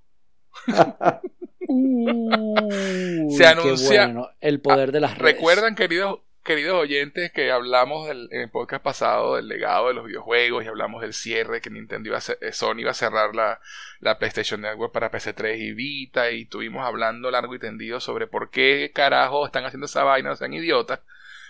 Y se dieron cuenta, pues obviamente nos escucharon, porque ellos deben escuchar nuestro podcast. Seguramente, Y, eso fue. y- y dijeron que Bart, Joey y Pablo dicen que no. Pues no. y anunciaron pues que no, van a cerrar un carajo. que se van a quedar abiertas. Y nada, admitieron que la cagaron, pues. Básicamente. Así que bueno, la única que se queda cerrada así va a ser la de PSP, que se cierra definitivo el 2 de julio. Pero bueno, como dice la, nota, la nota en la página, esto es una victoria para los O sea, aparte de, aparte de, de nosotros, eh, toda la industria de videojuegos, toda Sí, la sí, comunidad, todos los podcasts, todas las páginas, Sí. o sea, la ola negativa que le cayó a Sony con esta, esta estupidez, porque eh, así como lo dijimos, invitamos a que escuchen el episodio 28 de Piu Piu Piu, donde, lo, lo- donde hablamos a fondo y las razones por qué es una estupidez. Y, y- y- metimos a Nintendo también ahí porque Nintendo también eh, se, le, se le deja cae, le colar, cae. se le deja pasar Sí. mucho que ellos cometen esta vaina a cada rato, todos los años. Entonces Sony lo hace esta vez y todo el mundo le cayó encima con mucha justicia. Y mire, recularon. De, de la misma manera como... eh, eh, Recuerdan que en enero pasó algo similar cuando Microsoft trató de subir los precios de su servicio de suscripción. Sí, y en sí. menos de 24 horas Oh, tuvieron que me recular porque la ola fue tan grande y le dije, se dan cuenta que el- la gente está despertando y estamos, el, el gamer está alzando su voz y no se está ya el acabose. Y dijimos que la gota que derramó el vaso fue el abuso, porque eso fue un abuso de Cyberpunk 2077. Y ya la gente dijo, bueno, ¿hasta cuándo nos van a ver la cara de huevones? ¿Hasta cuándo nos van a ver la cara de, de- de pendejos? Donde van a seguir haciendo lo que nos da la gana. Tomen sus microtransacciones, tomen sus loot boxes, sí, cálensela. Vamos a subir los precios, hacemos esto y lo otro. Y encima los juegos van a seguir siendo estas porquerías sin terminar. eh, y, se los, y les pasamos el huevo por la cara y los vamos a engañar. No. La gente, el, escándalo del, del- de cómo se alzó en, en unísono toda la, la industria, la comunidad, en contra de, de CD Projekt Red por esto, parece que caló Sí. y la gente como que mira, ya vimos que mira lo que hicimos, pues el, el, el, el, el- el juego, se- le hicimos daño a CD Projekt Red porque se lo merecen por la, la desfachatez que tuvieron para con nosotros Así es. con, con tratando de vendernos esta grosería y ellos embolsillarse ese poco y, y ahí están diciendo que tienen- llevan 13.7 millones de copias vendidas de, de, de esa porquería y están sacando parches y ya nos reímos de los parches y todo eso pero Sí, el- sí, ya, sí. ya- ya quedó claro que el daño está hecho y el juego no va a volver a ser como es. Pero el, para no desviarnos, de, lo- la, la gente reacciona y la consecuencia se ve. Microsoft reculó, Claro. Sony reculó. Y aquí estamos viendo que si, si volvemos a se- si seguimos en, en- pie de lucha, no vamos a seguir siendo pisoteados por, por, por estas, por, por estas empresas, estas compañías que ya nos estaban viendo como que, bueno, eh, eh, eh, ellos, nosotros decimos cómo tienen que vestirse, hacer, saltar, porque aceptan todo lo que les damos. Y no. Y, y- y en silencio también estamos viendo de que la gente no está aceptando lo del streaming. Por eso es que Luna no ha despegado, por eso es que eh, Shadow quebró, por eso es que eh, eh, en silencio está muriendo Stadia. La gente está, no está aceptando todo. Y, Se- y- la y- gente se está haciendo o escuchar. exacto, haciendo escuchar. Totalmente. Y lo que le han tirado a Jim Ryan ha sido, pero hasta, en la, hasta, hasta con el tobo en la cédula. Porque ese tipo lo que ha llevado es leña y ha visto su imagen este, tachada. Primero que Jim, Jim Ryan nos mintió el año pasado al vendernos el Play 5 porque dijo que Spider-Man, Horizon y Ratchet and- Iban a ser exclusivos. Exacto, iban a ser exclusivos al Play 5 y resulta que no, todo hasta, hasta, hasta, hasta Sackboy Adventures todo va a tener una versión de Play 4. Ay, entonces. Hasta ahora el Play 5 solo tiene dos verdaderos juegos exclusivos. Uno que ya salió que es Demon Souls. Y que a ti otro te da que. un orgasmo. Ajá. Y otro que, que, que acaba. Que, Godfall, ¿no? Godfall también es ah, bueno, exclusivo. verdad. Pero estamos hablando de los de Sony, porque Sony está hablando de su Bueno. juego. Porque Godfall Bueno, es es de, verdad, es de es verdad. Gearbox. Y el otro Es verdad, es es, verdad. es este Oddworld, que lo terminaron regalando en el, en el Plus. Sí. Y sin ir muy Sí. lejos, el, eh, eh, eh, dos indies pequeños, Boxnax y, y el otro que es un Demolition Derby, ¿cómo que se llama? All Stars. Pero, entonces, y, el, y próximamente el que viene de, de- pero vamos a hablar de los AAA nada más. Bueno, AAA está, ahora solo va Demon Souls y próximamente Ratchet and Clank. Pero nos vendiste como que todo lo que nos mostraste, el día que mostraste la consola por primera vez, iba a ser exclusivo y resultó que no lo es.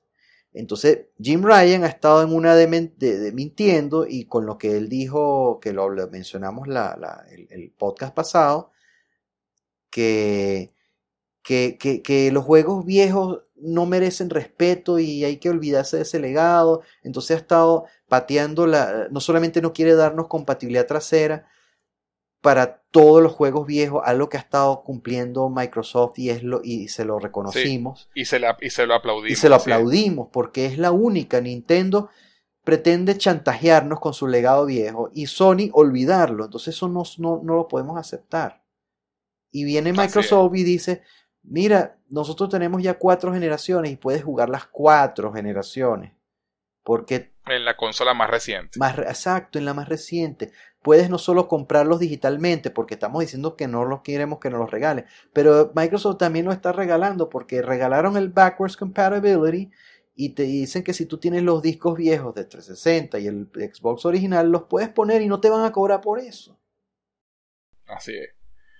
Bueno, así que bueno, eh, la gente se hizo escuchar, Sony reculó, gracias, gracias, gracias, gracias a toda la gente porque, porque de verdad se hicieron escuchar y, ahora tenemos tienda PS3 y Vita para rato. Y no, no es por agarrarnos bola, pero este, una de las razones también por las que estoy seguro que Sony hace esto es porque ya la industria ha dejado lecciones muy claras. Eh, que el hecho de que tú domines el mercado y seas la número uno en esta industria no quiere decir que vas a estar por ahí para siempre. Y una mala decisión no solo puede costarte el liderazgo, sino que a veces puede costarte por completo tu existencia en la industria. Hablando de Sega Genesis, hablando del liderazgo que tuvo Nintendo cuando tenía el 95% del mercado, etc. Una mala decisión puede cambiarlo todo y para siempre. Y es por eso que la industria ha aprendido a escuchar a los gamers. Y digo, no es por jalarnos bola a nosotros mismos, pero si quieren saber más de esto, escuchen nuestros podcasts de la historia de los videojuegos, si es que no los han escuchado ya, que probablemente ya lo hicieron y ustedes saben de lo que hablamos. Pero esto tiene que ver con la historia y esto tiene que ver probablemente eso con las lecciones que nosotros ya, ya que, que los ejecutivos actualmente ya han aprendido, ¿no? Este, sí, y, una de las cosas que ha estado Sony haciendo mal es que no, están, no han estado siendo comunicativos. Exactamente. Entonces ellos, ellos Jim Ryan tiene, que salir, tiene que salir de ahí. Sí, es, yo es bien interesante. Que Jim Ryan sí. debería eh, eh, salir. Repito, es bien interesante cómo ha, ocurrido bastante cíclicamente en la historia de los videojuegos que la, cuando una, una, compañía en particular es como la dominante y se torna eh, orgullosa, confiada, prepotente y eso le cuesta el liderazgo. Le pasó a Nintendo, le pasó a Sony en su momento. A Sega. Sí, bueno, Sega nunca, bueno, siempre estuvo en la pelea con Nintendo. pero en el pero momento. Hubo un momento con, en Nintendo, hubo un momentico en que sí lo pasó. Hubo un momento que sí lo sobrepasó. Y, y, fue más conflicto interno. Pero, ¿se acuerdan? Por, por ejemplo, cuando PlayStation estaba dominando al principio y literalmente Xbox se lo llevó por delante. Ellos perdieron la, la segunda la, segunda generación del Xbox, el, Play 3 con respecto al 360, arrechamente, ¿no? Eh, sí. Pero bueno, el punto es eso, ¿no? Que la prepotencia le ha costado caro a, las de la industria. Y pasando a la siguiente noticia, el siguiente el evento de Apple. Dios, eso a mí me tuvo también súper feliz, súper contento, porque tú sabes que Bartolomé y yo somos demasiado Apple fans. Oye, pero es porque Apple ha hecho las vainas muy bien los últimos años. ¿no? Después del regreso de Steve Jobs. Y no solamente que vienen las nuevas iMac que tienen colores y, el iPad Pro que viene también es un monstruo lo que viene y que cuentan con el procesador M1 que también que eso lo estábamos esperando. ¿Tú sabes cuál es la capacidad potencial de almacenamiento del nuevo iPad Pro, Joe? hasta 2 terabytes de almacenamiento en un iPad. O sea, marico, o sea, mi, mi, iPad es de 32 gigas, huevo. O sea, ¿sabes lo que son 2 terabytes? o sea, eh, y hasta 16 gigas RAM. O sea, esa, esa, vaina le gana hasta mi MacBook. Tú dices, yo, yo aspiro y espero, con, como leí que alguien comentaba en internet, que vengan nuevas aplicaciones para para el iPad Pro porque si no es un desperdicio de potencia en una tableta. O sea, esa vaina es, funciona más como una lacta que otra cosa. Y más aún también detallitos nuevos como los AirTags, que eso yo lo había visto con otras tecnologías, con otras compañías que lo hacían. Eh, pero que ahorita Apple esté haciendo ese producto a mí me llena de, de, curiosidad y felicidad porque tiene que funcionar bien. Los AirTags, te comento por si no lo sabes, son, son etiquetas, calcomanías pequeñas que cuentan con un chip GPS y señal rastreadora de Bluetooth. ¿Para qué te sirve eso? Imagínate que tú, por ejemplo, yo lo utilizaba, yo me acuerdo que yo, yo, a mí me lo regalaron, me regalaron algo parecido a eso, que lo hacía una compañía eh, no me acuerdo de qué país, creo que estadounidense, y yo tenía uno de esos y lo utilizaba, eh, repito, esto no era Apple, era, era de, otra, de otra compañía, eh, en la maleta. Entonces yo estaba en el avión y podía ver a través de mi teléfono celular qué tan cerca estaba la maleta de mi teléfono. Y podía ver cuando, Wow. ajá, cuando viajaba. Podía ver cuando venía por la cinta rodante, ah, ya, por ahí viene y demás. Entonces imagínate ahorita que lo puedas pegar, por ejemplo, en el llavero, en donde cargas las llaves de tu casa, si tú eres el tipo de persona que pierde las llaves, en tu cartera, en tu mochila, donde tú quieras, y siempre lo vas a poder localizar a través de tu iPhone. Esas son de las novedades que ¿Qué presentó el evento de Apple. No sé si Bart, que es más Apple fan que yo, tendrá algo que añadir. No, está bien. Eh, yo también lo vi. Sí. Eh, estuvo bien, chévere. Hay más de colores, con procesador M1. Está bien, normal. Eh, era algo de lo que se Bueno. Nada, no hubo sorpresas, pues. No, Es lo que quieres decir. se esperaba todo eso, pero está bien. Los AirTags me parecen interesantes. Ah, y hay un nuevo Eh. color también para, para iPhone. El nuevo iPhone será púrpura, morado. Wow. Puede ser bonito. Sí, se ve bien. Ok, Está bien, está bien. siguiendo. más hay por ahí? eh, una noticia que se dio de hecho hoy. Este. Probably Monsters y Sony forman una alianza para crear un estudio llamado Firewalk Studios. Y esto me complace muchísimo porque es algo de lo que yo siempre he venido aplaudiendo de Sony y criticando de Microsoft. Porque cuál es la aproximación que, que han tenido cada uno para el, el desarrollo de juegos. Que mm, Sony no hace como Microsoft, que Microsoft va y compra algo que ya está hecho y espera que eso es lo que dé frutos. Cuando Sony lo que hace es que germina, germina su propio estudio. Pero es que esa es la génesis de Microsoft. ¿no? O sea, Entonces, Microsoft es Sí, otra- siempre, como- siempre han sido así. Sí, es que siempre ha sido así. En los 80 ellos no podían hacer una buena hoja de cálculo porque VisiCalc y Lotus 123 era la mejor y decidieron comprar Lotus y ponerle la etiqueta de, de su cochino Excel que no funcionó, no servía, nadie lo quería y se lo pegaron a, a- al- al- a Lotus para que y así en los 90 compraron Rare que era uno de los mejores desarrolladores para Nintendo y lo, lo volvieron mierda y Rare ahorita no sirve para nada. Y también Entonces- ex- ellos compraron Netscape para crear el Explorer y, yara, y con- y- exacto. Sí, Entonces, te Hotmail era una maravilla sí. hasta que lo compraron. Skype, verdad. Skype verdad. Skype. oh. era una maravilla hasta que lo compraron. Bueno, Skype sigue Entonces- funcionando bien con todo y todo. Sigue funcionando, pero Sí. vamos a estar claros, no es lo, no- de- de- de- No es lo mismo, iba no a ser, mismo. Se consideraba que Skype iba a ser el estándar de comunicación de telefonía por IP en el mundo, por, por Voice Sí, over IP. Sí. Y Sí, ya, y ya y no nadie, ni- nadie le para bola. Pa- paréntesis, Es- tú sabes que el primer set de Las Vegas que yo, que yo cubrí, que fue el del 2011, eh, Skype, que todavía no lo había comprado Microsoft, estaba presentando sus propios televisores que iban a traer Skype incorporado. Cierro paréntesis. Bueno, bueno, y, inmediatamente la compró y ya Microsoft y saben Lo que pudo haber sido. Ya saben que compraron Bethesda y Bethesda no era ni, si- ni siquiera un estudio AAA de alto nivel, sino, mm, bueno, vamos a decir que unos son buenos porque tienen id Software, pero lo demás es medio mediocre. Ya vamos a ver para dónde va a ir eso. Pero fíjense tú, Ya veremos. Sony compró Naughty Dog y no, y no es porque... Ay, y los estudios cuando Sony los compra es porque ya venían trabajando con ellos. Se compran Naughty Dog, Eso. y no es para que siguieran haciendo este este eh, ¿cómo que se llama? Jack and Crash. Bandicoot. no, no, Jack no, no, no. Crash and Bandicoot. Y, Ah. y Spyro the Dragon, entonces decidieron, no, ahora, ahora hazme Jack and Daxter, después Uncharted, después The Last of Us.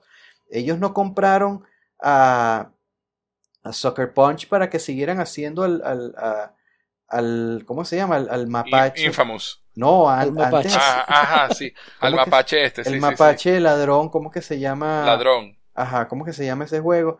Que yo nunca le paré bola en el Play 2, de hecho. Sí, sí, sí, sí, sí, sí, sí, yo me acuerdo quién es. ajá. Pero no, entonces dijeron, no, Sí. lo vamos a comprar. Y ya, ya venían haciéndome Infamous. No, ahora hazme Ghost of Tsushima. Sly Raccoon. Sly Raccoon. Ajá, Sly Sly Cooper. Cooper se llama. Sly Cooper. Ajá.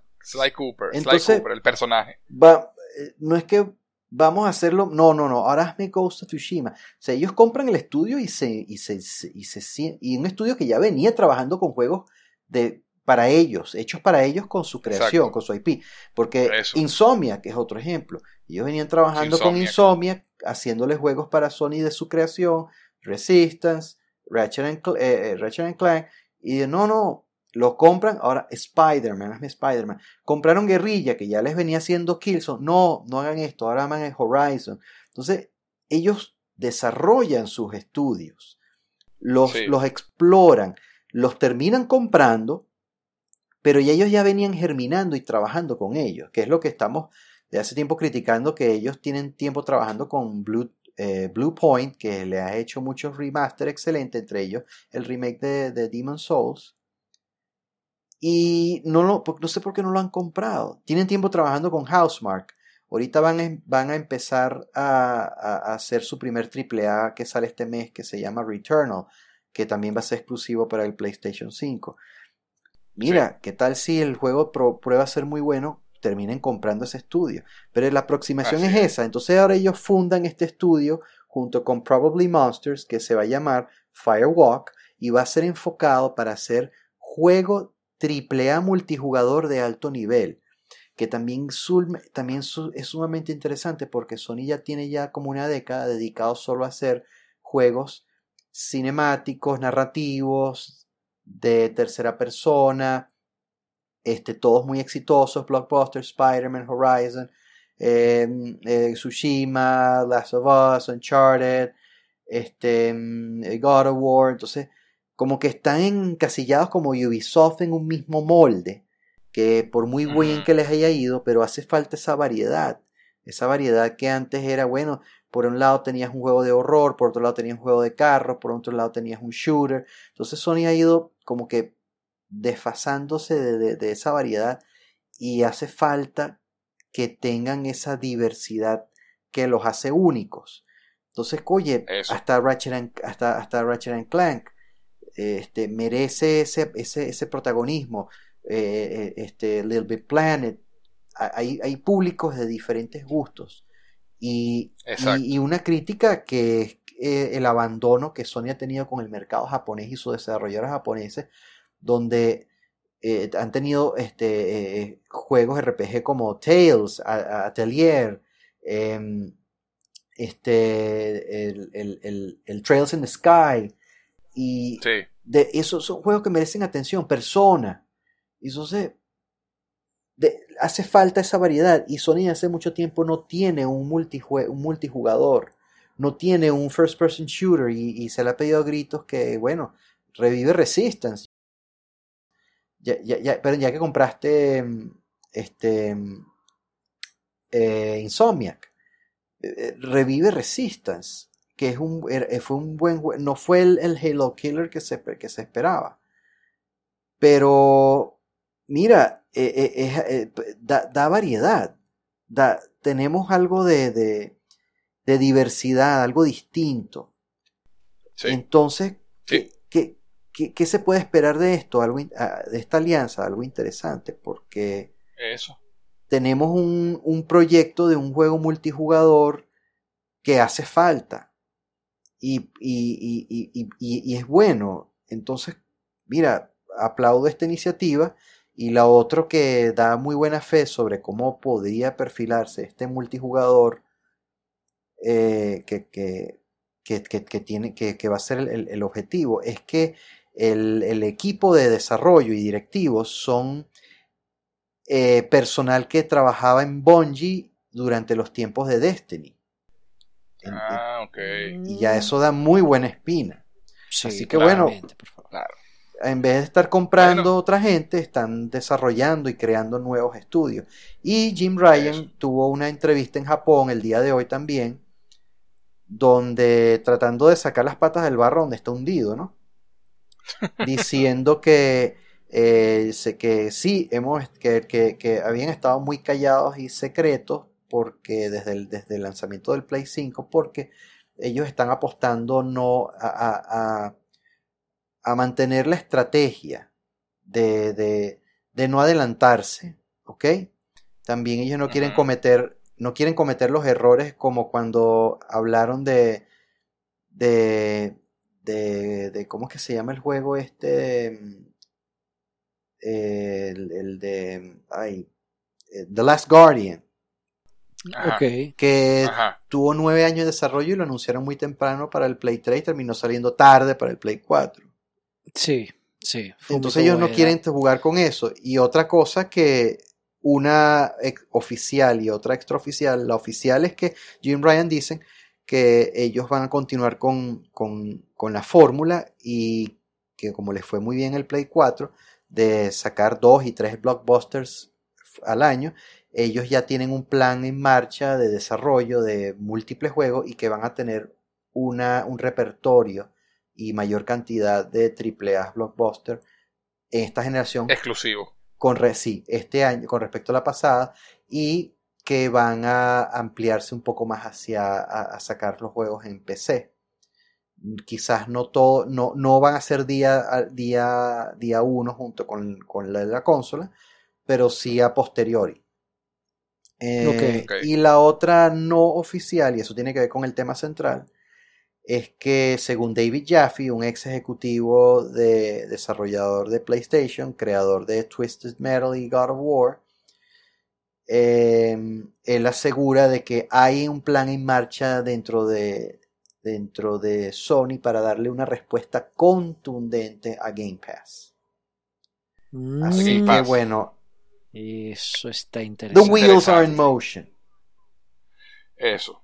Bueno, entonces, para entrar en materia, vamos a hablar de la última noticia rapidito. Eh, que bueno, para los fans de los JRPGs, como quien les habla, eh, eh, este juego, el, el siguiente juego es en la serie Tales of.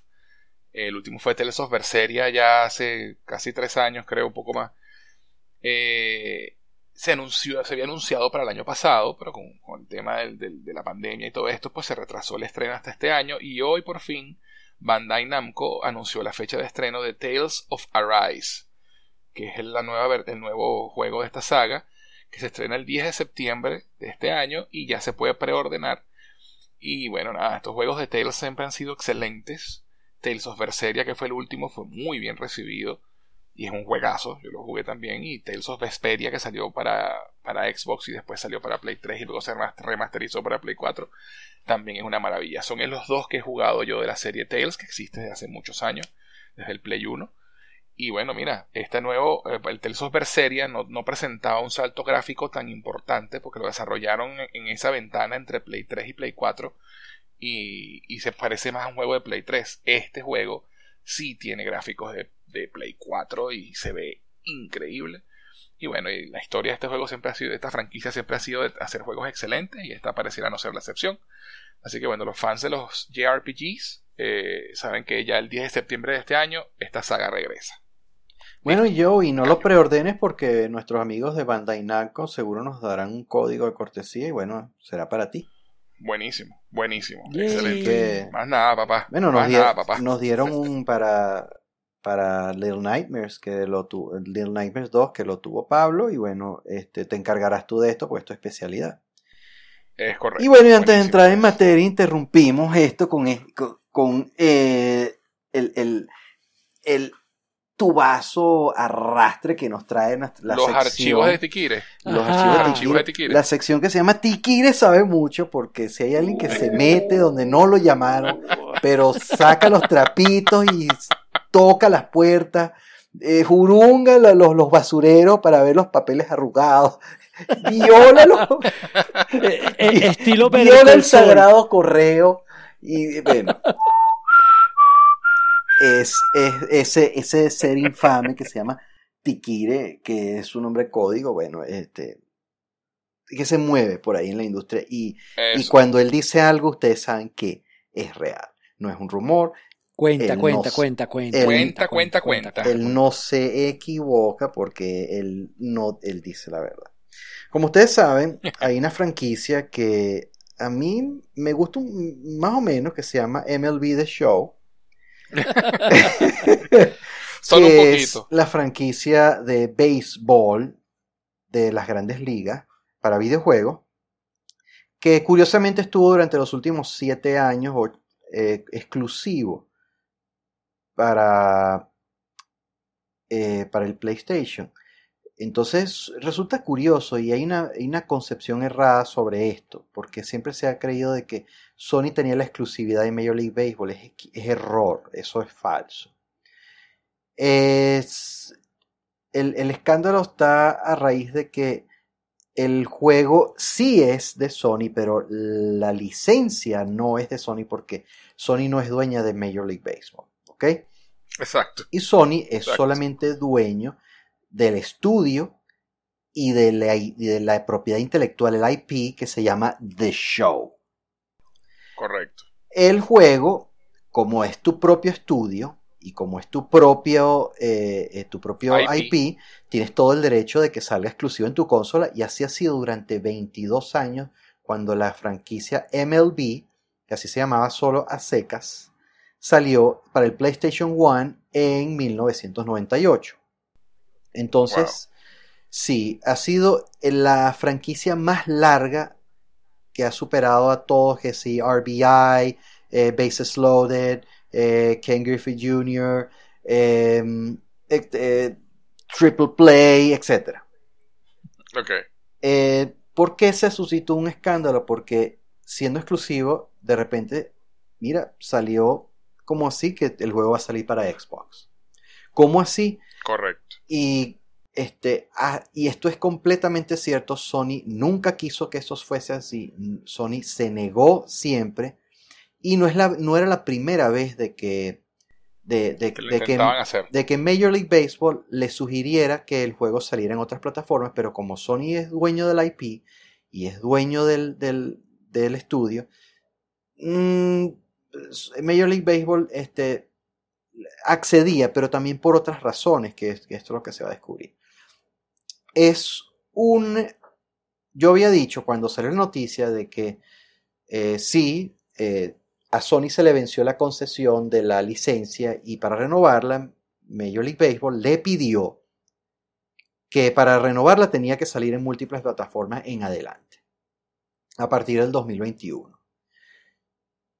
Eso sí, es, eh, eso sí la había pegado. Donde me equivoqué, yo había dicho que Sony iba a cobrar las ventas del juego en el Xbox porque iba a publicarlo ahí y bueno, iba a cobrar por cada copia con el porcentaje que se le da a Xbox por salir en su tienda. Pues eso no, es, eso no es así, no es verdad. Sony también se negó a publicar el juego.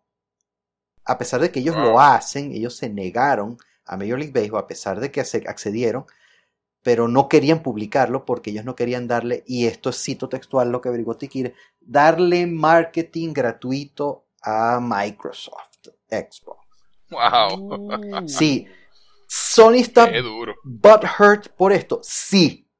Muy dolido y muy butthurt porque esta franquicia, a pesar de que no vende 25 millones de copias como FIFA, a Sony le da una muy buena entrada de dinero y desde hace 10 años para acá, con la parte online y las ventas de barajitas, que es su microtransacciones para Fantasy Baseball, el juego da múltiples veces más dinero, al igual que FIFA, que las ventas del juego en sí.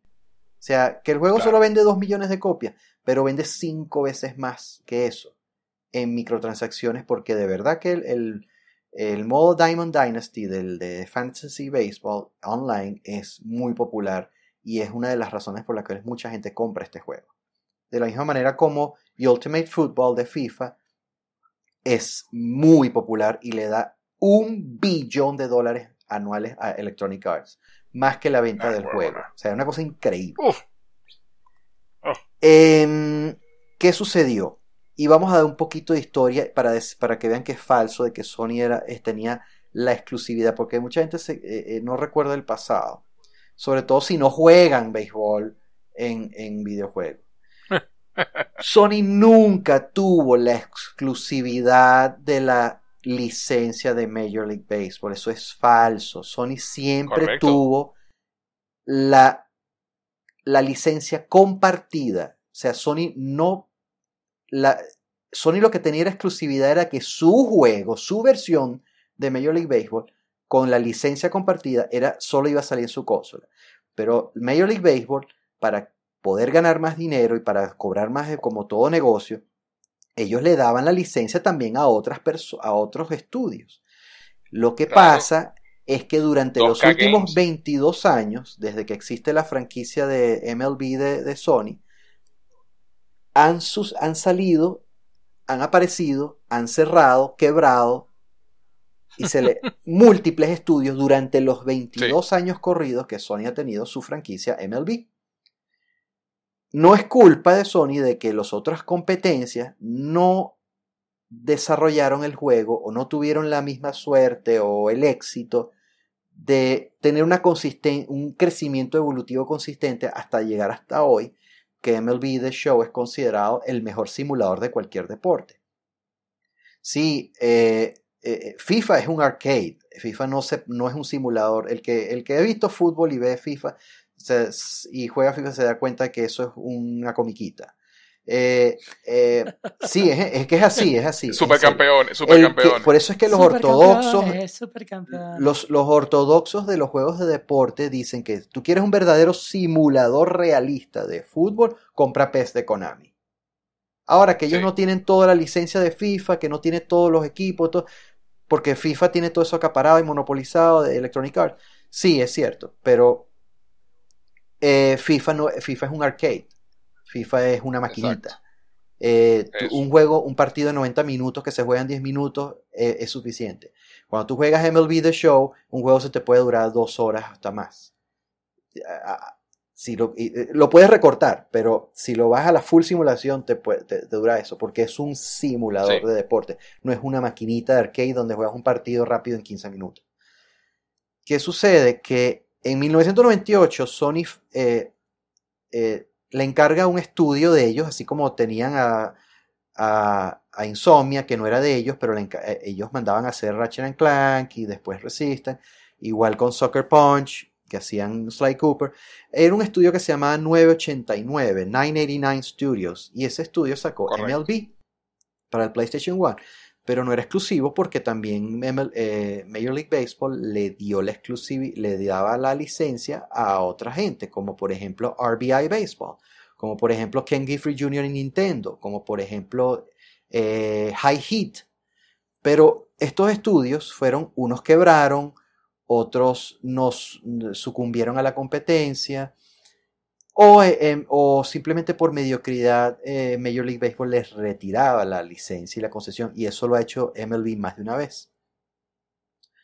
Mientras tanto, no obstante, sin embargo, coma, coma, coma, etcétera, etcétera, eh, Sony sí mantuvo una consistencia de calidad y crecimiento con su MLB. Tanto así que en el año 2006 ellos decidieron comprar el estudio 989 cambiarle el nombre al que tiene actual que se llama San Diego Studios. Como ustedes sabrán, varios, varios estudios de Sony tienen el nombre de la localidad donde están, como Santa Mónica, que es el que hace God of War. Correcto. Y el nombre MLB, que era secas, porque todas las demás competencias le se llamaban MLB también, pero le ponían un subtítulo. Ellos decidieron por primera vez, desde, desde el 98, a partir del 2007, dar, el 2006, darle el nombre The Show para, para distinguirlo y distanciarlo. ¿Por qué? Porque en ese trayecto también eh, eh, Major League Baseball, ah, este estudio quebró, este tal, pero bueno, por lo menos están estos carajos aquí haciendo para su propia consola y siguen consistentes, pero yo quiero que salga en otros lados, pero coño, no la pegan, no, no, no, no ganan, no, no, no compiten con este, cada año mejora más este, el, de Sony y, no hay uno que le dé la cara. Bueno, ellos decidieron dárselo ellos, eh, a, bueno, a los especialistas en deportes, en videojuegos. ¿Y quiénes son? Electronic Arts, que debutó como EA Sports, y 2K, que también es muy famosa haciendo 2K Sports. Entonces, coño, me voy por lo seguro, deberían irles bien porque son los que, se especializan en hacer franquicias deportivas. Electronic Arts recibe a principios de los 2000 la concesión y se llama MLB MVP, eh, Major League Baseball MVP, que fue muy bueno y también salía en múltiples plataformas, salía en Xbox, salía en PlayStation. Y a todas estas, a pesar de que muchos de estos juegos también salían en PlayStation, Sony seguía con su versión. Pero esta versión cada año iba creciendo y mejorando y mejorando. Mira, el de Electronic Arts fue muy bueno. Yo no sé qué pasó aquí. Esto yo no lo sé. Esto no lo, no lo dice Tikire ni nada. Ni, ni, ni. Pero, ¿cuál fue la razón para, cual, para, para que Major League Baseball le retirara la concesión, la licencia a Electronic Arts? Lo desconozco. He tratado, de, he tratado de averiguarlo, pero se portaron mal. Las ventas como estaban, no sé, tengo que ahondar más en ese, en ese detalle. Pero el juego era muy bueno y todo el que jugó MVP sabe que el juego era muy, muy bueno. De hecho, hay unas mecánicas de juego de MVP de, de las cuales eh, MLB The Show se, se, copió una vez que murió este, eh, MVP. MVP llegó hasta el 2005. Eh, pero Major League Baseball no contento porque, pana, ¿y quién me saca el juego en PC, en Xbox? decidió dársela a, a 2K Sports y salió 2K eh, MLB. Ese juego era mediocre con M mayúscula. Era terrible, era super malo. Terrible. Terrible. Terrible, que ya MLB The Show ya tenía ya más de una década de madurez y compararlo con, con, con 2K era injusto. Bueno, en el 2013 le retira la concesión, pero durante toda la generación del Play 1, Play 2 y Play 3 que estaba desarrollándose MLB The Show, siempre hubo al menos dos adicionales que competían con ellos. Y eran, que eran multiplataforma. Y eran multiplataforma y eran licencias no exclusivas compartidas. oficiales. oficiales. ¿Qué pasó? Que en el año 2013 EA se cansó de estar repartiéndosela a cada estudiecito porque este se la quito porque mediocre, este se la quito porque no sé qué, este quebró, este no vende bien y decidió retirársela a 2K y ya no se la dio a más nadie. Y por eso es que durante la generación del Play 4, Sony por primera vez, su MLB The Show estuvo solo y sin, y sin, competencia. sin competencia. No quiere decir por eso que Major League Baseball se, se, cruzó de manos, porque decía, bueno, voy a perder ventas, pero ocurrieron varias cosas por cual ese fenómeno de que una franquicia deportiva se mantuvo exclusivo durante toda una generación con una sola plataforma. Porque se, dieron varias, varios indicadores, varias aristas que permitieron, primero, ya MLB The Show estaba demasiado evolucionado, ya tenía más de década y media, y empezar a que un estudio nuevo em, de cero era mucho pedir que empezara de cero a desarrollar un juego y llegar a la, madurez de que este con más de una década era muy difícil. Número, número uno. Número dos. Eh, se dio el fenómeno de que las dos plataformas que estaban compitiendo en la generación pasada tuvieron arranques muy malos donde una de vaina sobrevivió y la otra murió. El Wii U murió y el Xbox One arrancó con las patas quebradas. Eso se dio, como, se, dio, se dio el fenómeno de que casi monopolio de que el PlayStation 4 estuvo casi solo durante toda esa generación hasta que a mitad de camino llegó el Vita a, balancear la ecuación. El Vita no, disculpen, el Switch. Switch. El Switch. Eh, ¿Qué sucede? Que eh, siendo la única plataforma que tenía un juego de, béisbol con licencia oficial, pero esa plataforma tuvo un mercado tan grande que el juego vendió mejor que nunca. Entonces Major League Baseball no le importaba porque, bueno, el juego está vendiendo muy bien, porque está, está vendiendo en la plataforma que tiene mayor mercado. Y número 3, Major League Baseball decidió, no se la voy a dar a más nadie, sino a estos carajos, y yo voy a hacer mi propio juego de, de béisbol. Major League Baseball funda su propia publicista. Eso no lo saben mucha gente. ¿Ok? Y ya les voy a decir cómo se llama. Cómo se llama la, compañía. Que tiene que ver para. no solamente para videojuegos, sino para todos lados. O sea, para- hasta, hasta película, este todo. Ok. Entonces, se llama MLBPA, ¿ok? El BPA. Sí, esa es la, la, la compañía de, de Major League Baseball. Y ellos compraron la franquicia, el IP de RBI, que estaba adormecida, que es un arcade. Ajá. Y decidieron Sí, un arcade. ellos con su, montar su propio estudio y su propia compañía de publicistas y desarrollar y publicar su propio juego. Bueno, no les fue muy bien porque, por lo mismo que les dije hace rato, empezar de cero con algo nuevo y darle la cara contra ese Goliath que es MLB The Show, que The tiene Show. ya, ya iba para dos décadas de desarrollo, no les resultó bien. Y sí, RBI Baseball publicaba en todas las, en todas las plataformas, pero no vendía, porque todo el mundo decía, panas, el de show es, el, es donde es la vaina. Entonces, ¿qué pasó? Se le vence a Sony la concesión, ¿no? Y ya MLB Ok. está harto de, de- de- y quiere más ventas. Entonces aprovechó ella a decirles, ¿quieres la concesión? Sony, sí, te la renovamos, pero tienes que sacar el juego en otras plataformas. Y empezó el Mexican standoff entre los dos. Mierda. Porque Sony dijo, no, no voy a sacar mi, este es mi juego y lo voy a sacar. Pero ¿dónde está? Pero aquí viene la realidad dice, sí, pero es mi licencia y si te la quito, no puedes usar los nombres de los equipos, los nombres de los jugadores, nombres de los estadios, nada. Y todo el mundo sabe qué le pasa a una franquicia de deportes cuando se vuelve genérica sin un respaldo de una liga profesional. Fracasa. Hardball no Eso. funciona. Hardball No con nombres funciona, ficticios y no funciona. No funciona. Eh, eh, la NFL cuando se la quitaron a, a, a 2K también fue así. No funciona. O sea, la gente va donde está lo real. Donde está el... el- donde están los nombres porque puedes jugar con el equipo, con, lo- con- Cuando- con sus jugadores, con su liga. Cuando, le, cuando FIFA le quitó a, a, a, a- PES la Champions y la Conmebol y la Liga de la, la, la, la, la Copa este, Libertadores, Sí, se lo llevó por dentro. las ventas todas se fueron para FIFA y FIFA, eh, eh, la gente quiere estar donde está lo, lo- lo real. Hasta el Mundial de Fútbol está en...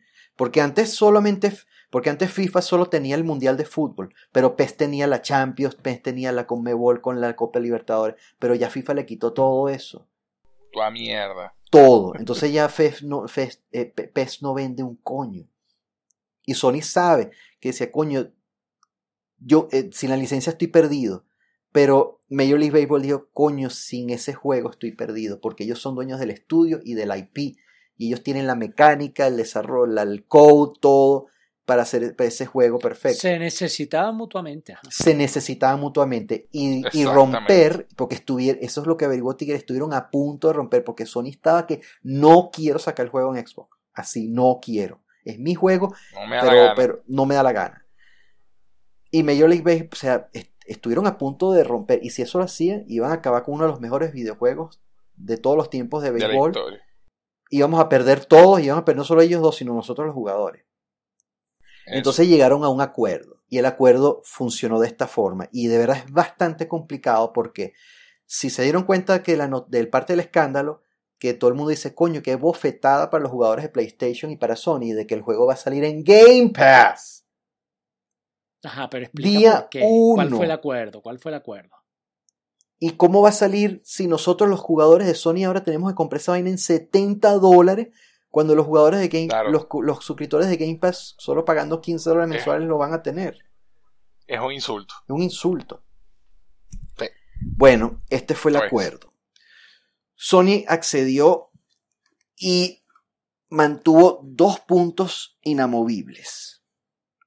Accedió, dijo, sí, ok, voy a sacar el juego en Xbox, voy a hacer un port para el Xbox, pero no voy a publicar en Xbox, no voy a ser publicista. Y como no voy a ser publicista, es como si el juego no es mío, pero sí es mío. Major League Baseball dijo, ok, yo te voy a pagar a ti la suma de lo que cuesta hacer ese juego para Xbox, por lo que cuesta portear o el desarrollo o los costos de lo que sea, como que te lo estoy encargando. pero una vez que esa vaina esté bajo mi dominio, yo voy a usar mi publicista que yo creé para publicarlo en Xbox. Así no sale el logo de Sony eh, Studios, Exacto. ni Sony Computer Entertainment, eh, eh, eh, Inter- Interactive Entertainment presenta, ni nada, pero sí va a salir que es de San Diego Studios, de PlayStation Studios y tal. Pero ok, eso quiere decir que todas las ventas, que ahí fue donde me equivoqué, de lo que yo asumí, todas las ventas que se hagan del juego, ventas, ok, no, es, no Game Pass, ventas, y todas las comisiones por ventas posibles de la gente que lo baja en Game Pass, van a ir todas para Major League Baseball. Sony no, Sony no va a cobrar medio, ni un centavo, por cada copia que se venda o por cada copia que se baje en Game Pass. Cada copia que se venda en la tienda full, co- copia comprada legal y cada copia alquilada en Game Pass no va a recibir comisión, nada.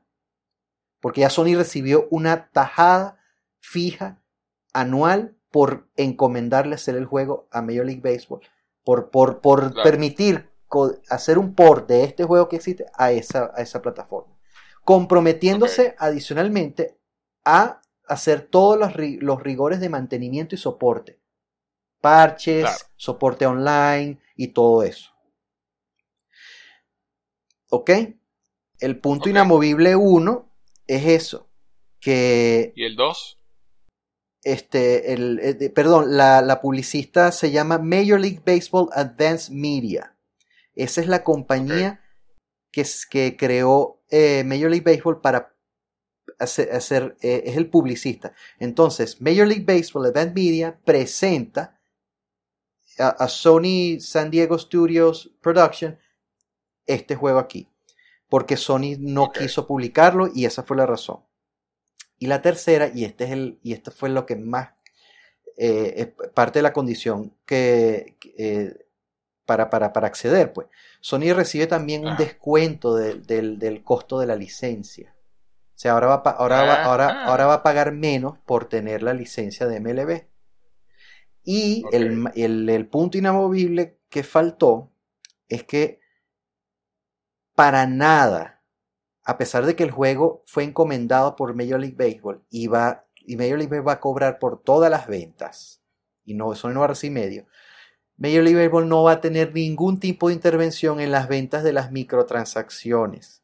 Todo, porque Uf. esa es la parte fuerte donde hace dinero el juego. Todas las microtransacciones que se hagan en el juego, en, una, en un Xbox, sin importar de cómo vino, comprado o alquilado, cada microtransacción va para Sony. Coño, loco. Entonces ellos, Verga. ellos, ellos van a retener el las ventas de todas las microtransacciones porque ese no es el juego como tal. Tú quieres el juego, aquí está. No vamos a, rec- no, va a ser Claro. igual. No vamos a recortar ningún feature ni ninguna función. Va a ser igual para los dos. No va a haber time exclusive ni cosas exclusivas para esta. ni- No, no. Todo para este va para este. Cuan- me págame esto y yo te hago el juego para que salga ya. Y te lo mantengo y te lo doy soporte y toda vaina. Eso sí, tú le haces la, tú eres el publicista, tú le haces publicidad. Por eso es que si tú te metes en la página de MLB The Show, es la única donde vas a ver que el, donde dice el juego está disponible en Xbox y PlayStation. Pero si te metes en PlayStation Blog, ellos desconocen la existencia del juego en Xbox. Solo lo promocionan Claro. como que sale para PlayStation, no muestran la carátula del otro. Todas las promociones de video que sale para PlayStation, ellos no muestran la carátula del Xbox ni lo mencionan. Porque Sony cuando como publicista está publicando el juego en su plataforma como siempre ha sido y como ellos no están publicando en la otra, lo ignoran y lo desconocen como tal. Solo están dándole responsabilidad Verga, negociaron arrechamente. arrechamente. ¿Qué tal, co? Wow. En serio, tremendo negocio Fue- para Sony. Sony ha demostrado que es de todo menos pendejo, ¿vale? Exacto. Sí. Pero Bueno, casi, casi me quedo sin The Show este año. eh, por, por, porque eso fue todo un 2020 de Tommy Dame, no quiero, sí, tal, dinero, bueno. Y el acuerdo fue ese. MLB publica, encarga el juego, paga una tarifa fija por los costos de desarrollo, recibe un juego que ellos publican, Sony no se desentiende de ahí, solo lo dan- le dan mantenimiento y soporte. Chao, tú haces, tú le das publicidad y como fue, como el juego ahora bajo, bajo MLB para Xbox es responsabilidad de MLB, ellos hicieron el acuerdo con, con Microsoft para sacarlo en Game Pass. Bueno, excelente. ¿Qué tal? Así- Y hablando, de, y hablando de Game Pass, hablando de Game creo Pass, que es hora, es hora. es hora de entrar en materia. Es hora de entrar en materia. ¿Qué? Porque de verdad yo necesito conversar esto con ustedes porque necesito saber qué opinan. Porque esto ha sido. Esto ha sido. El, eh, este, este va a ser el tema de esta generación, definitivamente. Los servicios. Ah, de- Ajá. Los servicios. Y el tema del Game Pass y el tema de los, exclus- de los día 1. Y de cómo, sí, de cómo va a reaccionar Sony ante el Game Pass. El supuesto Game Pass de Sony es otro rumor que viene dando vueltas por ahí, pero no sé qué va a pasar. Sí, Bart, cuéntanos. cuéntanos. Bueno, eh, esto lo vamos a hablar todo, porque esto, esto ya, lo que hablamos hace rato es lo que Tikire Claro, claro, pero, averiguó. pero pues. cuéntanos tu cuéntanos tu opinión pues sobre Ok. el Game Pass. este, no es porque yo sea adverso a, a Microsoft, ni que, ni que nunca me haya gustado, ni, ni y que considero la plataforma Xbox redundante, y que sí me gustaría que este, hubiese otro competidor mejor calificado, con mejores estudios creativos y que dé una buena competencia y que no sea simplemente un repartidor de cheques en blanco este, redundante, forzando con billete a, hacer las cosas como ellos siempre lo han hecho en el mundo de, la, computación. Porque el modelo de Game Pass, independiente de que esté en Microsoft, yo no lo quiero que exista exactamente igual en, en PlayStation, ni en Nintendo. En mi opinión y en mi forma de analizarlo, que estoy, es- sé que estoy en lo correcto. Eh, el Game Pass, y yo leí un artículo, porque tú sabes que la, la- la prensa gamer está enamorada del Game Pass y tú sabes cómo hablan de Game Pass, que es la maravilla, que tal, pero todo el mundo ve desde el lado del, del, del, end- del, del gamer, ¿no? Que es el que recibe, que es el único que se ve beneficiado con algo que parece muy bueno para ser verdad, ¿cierto o falso? Pues sí. Sí. Ajá. Porque Sí, sí. Microsoft lo que quiere es que todos los publicistas, tercero y todo, publiquen ahí en Game Pass hasta todos sus juegos día uno, pero ya, ya, ya Game Pass va para cinco años y, esto, y hasta ahora eso no se ha materializado. Game Pass es solamente No, y todo un- tiene pinta de que no se va a materializar, ¿eh? Game Pass es solamente la sección de blockbuster de películas viejas, no los nuevos lanzamientos. Exactamente. O sea, yo. es- esa Ahorita, es la que, ahorita que están empez- ahorita que están, están empezando a- con el tema de los juegos día 1. Día uno, pero, ajá, juegos de nosotros. Pero claro, por eso que compran Cenimax con Bethesda para poder tener algo con que justificar juegos día uno, porque ellos no tienen con qué justificar día uno, ¿qué? Un Forza cada año. Otro, eh, otro, ni siquiera el Halo, que era un seguro, pudieron debutar una consola con Halo. Y ya vimos el escándalo de, de- de- de que, que fue el año pasado. sí, sí, sí. Ese, sí, el- Culazo. culazo. Entonces, ¿cómo tú Sí. justificas de, día uno? Porque eh, eh, eh, E- EA Play, y perdón, EA, sí, EA Play, EA Play. EA Play. EA Access, perdón, está en Game Pass. Ay, ¿por qué no está Call of Duty día uno? ¿Por qué no está Black Ops ahí día uno? Ni siquiera está Modern Warfare, que es del año pas de, de- un año atrás. ¿Por qué los juegos de Ubisoft día uno no salen ahí? ¿Por qué los juegos de todos los publicistas no salen día uno ahí? Precisamente, ¿y por qué se niegan a, a- a eso? Porque saben que eso no es factible. eh, No es rentable. no es rentable, sobre todo con los costos de desarrollo, y ya tuvimos un podcast sobre eso, sobre el, el- Sí. el costo de los juegos. Sí. Entonces. ¿Cómo, ¿cómo justificas tú un servicio como ese que promete esa panacea de todos los juegos que tú quieras gratis por esta cantidad de dinero tan, tan, que no es tan gran cosa? Y yo te, yo te tengo un, una, un plan, ¿ok? Una teoría. O no, no, no, no es una teoría, es una práctica, mejor dicho, una práctica. Y te la voy a demostrar porque Game Pass no funciona. Y no es, no es rentable. Y, y- y te vas a dar cuenta. Entonces, ¿qué, qué, qué, qué sucede con, con, esta, con este planteamiento? que ellos quieren que todo el mundo se suscriba y que sea una, una, una bomba, ¿verdad? Que, que, que sea la- el, el Netflix para los videojuegos. Pero si lo llevamos a ese medio que no es comparativo, no, no, ya, ya nada. hace rato que no es comparable. Mira, Disney Plus salió el año pasado y ya pasó 100 millones de suscriptores. Y en el, y en, y en el tiempo que lleva Game Pass, eh, Netflix ha duplicado su número de suscriptores. ¿Y por qué Game Pass solo tiene un 18% de, de, de asimilación entre los- aumento. de 18% de eso Porque se solo tiene llama vaina vieja. ah, solo tiene vaina 18% vieja. de Ah, eso tiene una ya es- hay una palabra que estoy una palabra que estoy buscando De incremento del no mercado, no no de de acoplo de su de, de- de su base de usuarios pero no es la palabra que, ok, que-. Pero bueno, Ok. digamos- Latch. de attachment ¿ok? De- Ajá, ok, de- de su base de usuarios, porque usuarios de, de, de, de- de Xbox llegan a 50 millones si sumamos todo lo que lleva el, el Series y el One. Ok, o sea, de los 50 millones, solo el 18% está metido Solo en el Game Pass. 18% está. Y Ah, si la sumamos los de. PC, y si sumamos los de PC, porque Game Pass está disponible en PC, llegan a 18 millones. Eso dista mucho de la cifra de 100 millones que ellos quieren como mínimo para que empiece a dar dividendos. Claro. Sí, o sea, estamos hablando de que les hace falta cinco veces la cantidad que tienen ahorita. Estás escuchando Pew Pew Pew, el podcast de Rural Tex. Entonces, ¿cómo ves tú que la prensa, tú sabes, está enamorada de que es muy bueno para ser verdad? Y eso lo estoy tomando literalmente de un título de una de esas prensas de gaming que dijo que, que sacó un artículo que ya muchos lo han acusado que fue publicidad pagada. Porque es una jaladera de bola tan arrecha que es descarado.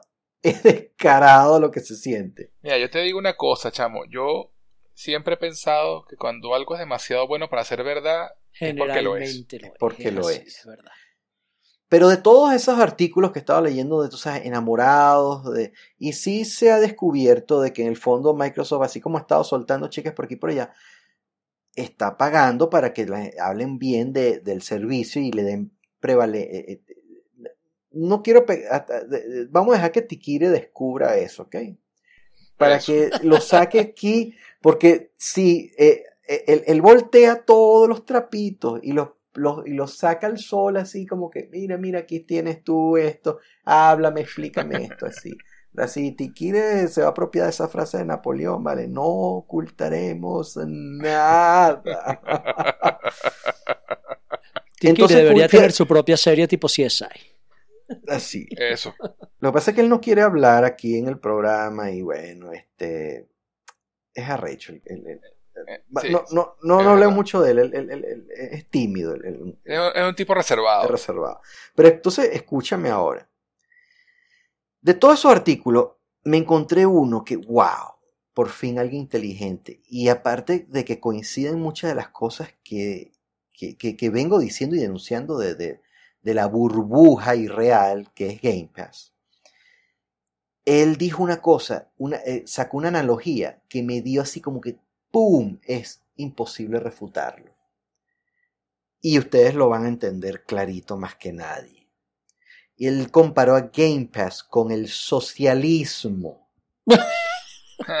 Así de sencillo. Chavo, qué feo, qué feo. Y dijo, señores, game, el socialismo ofrece salud gratis, ed- educación y universidades gratis, todo gratis y regalado. ¿Y cómo resulta eso al final? Tú sabes que es una mierda. es falso. ¿Alguna vez se ha podido falso. probar en la práctica socio- sociopolítica este modelo con éxito? No. Y siempre comienzan con una, un idilio, una burbuja, un romance, una seducción. ¿Qué es lo que está haciendo Game Pass? Toma, aquí tienes todos los juegos día uno y, y todo nuestro catálogo viejo porque no nos queda otra porque eh, game, eh, compatibilidad trasera. Aparte, mira, te puedes suscribir a Game Pass por varios meses por un dólar. Pana, es como el, como el, el jíbaro en, en la esquina. Vale, aquí tienes la primera bolsita de perico gratis, porque sabe que pin te va, te va, te va a enganchar con eso. ¿Me entiendes? Claro. Entonces él comparó con eso, con el socialismo, porque dijo, todo esto, y si lo analizas bien, es insostenible. Y, lo y esa es la única parte donde estoy de acuerdo con Jim Ryan, cuando declaró de que si Game Pass lo aplicáramos en PlayStation exactamente como lo aplican ellos, no sería posible desarrollar juegos de la talla de The Last of Us, de God of War, de Horizon, porque estos son juegos que requieren de presupuestos muy altos, tiempos de desarrollo muy largos, son juegos muy complejos, y estos son juegos que tienen una expectativa de retorno y ventas bastante alta y por eso se le pone tanto énfasis y calidad para que, para que rinda. Por eso es que si vieron la noticia ahorita, eh, eh, Sony dijo que cancelaron la secuela de, de, Days, Gone. De Days Gone, exacto. El, director del juego... El, director del juego había, había escrito un tuit donde, donde decía, ah, no compraron el juego en día uno, no sé qué gente que no haya secuela. El bicho se ha rehecho con la comunidad y tiene razón, ¿eh? tiene razón. y Jim Ryan también tiene razón. Y sabes que, y lo que admitió Jim Ryan, que eh, Days Gone vendió muy bien. Y aún así no le vamos a sacar secuela, porque ellos no quieren que venda muy bien, que ellos quieren que venda excelente. Gozo Tsushima, eso sí va a tener secuela. 10 millones de copias en adelante. ¿Cuánto vendió Spider-Man? Da por 20. ¿Cuánto vendió Tsushima? Ya pasó de 10. ¿Cuánto vendió The Last of Us 2? Ya debe estar cercano a los 10. ¿Cuánto vendió Horizon? pasó de 2018. ¿Cuánto vendió eso? Pasó de 15. Entonces, ¿cuánto vendió Days Gone? No llegó a 3. Ah, fue bueno. Pero eso no es lo que ellos quieren porque eh, ese juego costó años y un billete. Le dimos el mismo tratamiento y billete que le dimos a estos juegos que vendieron esta cantidad de 10 millones en adelante. Entonces, no es rentable. Entonces, ¿cómo recuperas tú en Game Pass si pones ese juego día uno en un Game Pass como Sony y tienes una cantidad de, de, de suscriptores que no satisface la base? No, dijiste la palabra completa, o sea, eh, es insostenible. Insostenible. Y, no es mentira eso que esa frase que se dice en inglés y que tampoco se usa en Latinoamérica, que es what you get is what you paid for. Tú obtienes aquello por lo que pagas. Y, y no es mentira, pues anda a ver lo que te cuesta la calidad de una película de, no sé, de 10 mil dólares comparada con una que tenga 400 millones. o sea, eh, nada más que por la cuestión de producción. Exacto, entonces ahí tienes Y eso se va a ver en los videojuegos. O sea, yo, si algo nos ha, hemos aprendido nosotros de la experiencia venezolana es a tenerle miedo a la gratuidad y a las cosas muy baratas. Exactamente. Sospecha, por lo menos, por lo menos suspicacia. Sí, totalmente. Entonces, mm, eso es muy raro. Entonces, ¿les parece lo que hizo este autor, la analogía muy bien planteada y desarrollada? Yo lo que hice fue de comparar a Game Pass con el socialismo. Y él dice, ustedes van a ver cuando eso explote, porque va a ser como la porque va a ser como la cortina de hierro y el muro de Berlín de la Unión Soviética, que le hacían ver al mundo hacia afuera de que, eran una, de que eran una potencia, de que eran una potencia por todos lados y, lo, y ni siquiera potencia militar era porque era hueca. Y Game Pass es hueco, porque ellos están complaciendo a los jugadores, dándole una cosa que es muy buena para ser verdad, y complaciendo a los desarrolladores, dándoles cheques y cheques y cheques, para que permitan que los juegos estén ahí por un tiempo, porque aquí es donde está la bomba que yo me llevé con Game Pass, y admito mi ignorancia, yo me enteré hasta hace dos semanas, ojo, y lo juro, ¿De qué te enteraste? Que, Game, que los juegos que salen de Game Pass no los puedes jugar así los hayas bajado a tu consola. ¿What? ¿Ustedes sabían eso? No. No. no. Porque yo pensé que Game Pass si Game Pass retira un juego y tú lo descargaste, ya no lo puedes jugar. Y lo llevas por la mitad, pues tú sabes que Game Pass, eh, tú sabes que CD Projekt Red retiró The Witcher 3 a finales de 2020. Ok, de Game Pass. De Game Pass, lo retiró. Tenía como seis meses. Y si tú tenías ese juego que es más largo que el coño de la madre, por la mitad, la única media solución que tú puedes para coño, coño, déjame terminarlo, es desenchufar la consola de internet para que la- eh, no haya una No, un update. no Actualización. para que puedas terminar el juego offline, si el juego no tiene nada de online, por supuesto, porque después de 30 días, si la consola no registra un, un, un, un DRM, un update, le pone candado al juego. Y, en lo que la- y, y te pide que, que así estés offline y el juego sea offline, le pone candado al juego y te pide que te conectes para, Marico, hacer el- ya- para ya que, va, ya va, ya para va. que Entonces- Game Pass siga funcionando. Y si lo hace, te borra el juego. En lo que detecta que el juego ya fue retirado del, del- del- de la parrilla, lo borra. No. Como Netflix. Si no terminaste de ver la serie de, que estabas viendo y- o la película y la quitaron, no la puedes ver, ¿verdad? Porque es streaming, no la puedes grabar. Sí, es, Claro. mm, es muy Netflix. ¿Qué te parece sí. eso? O sea, yo pensé que yo era el único eh, ignorante que no sabía eso. No, no, no, yo tampoco lo sabía, pero No. sí te digo una O sea, cosa yo, que te- yo también... tenía la idea. yo te- Ajá. Ah, perdón, Pablo. No, está bello. No, eh, a mí me parece... Ok, no, somos pero- muy educados los dos. de- después de ti, Joe, después de ti.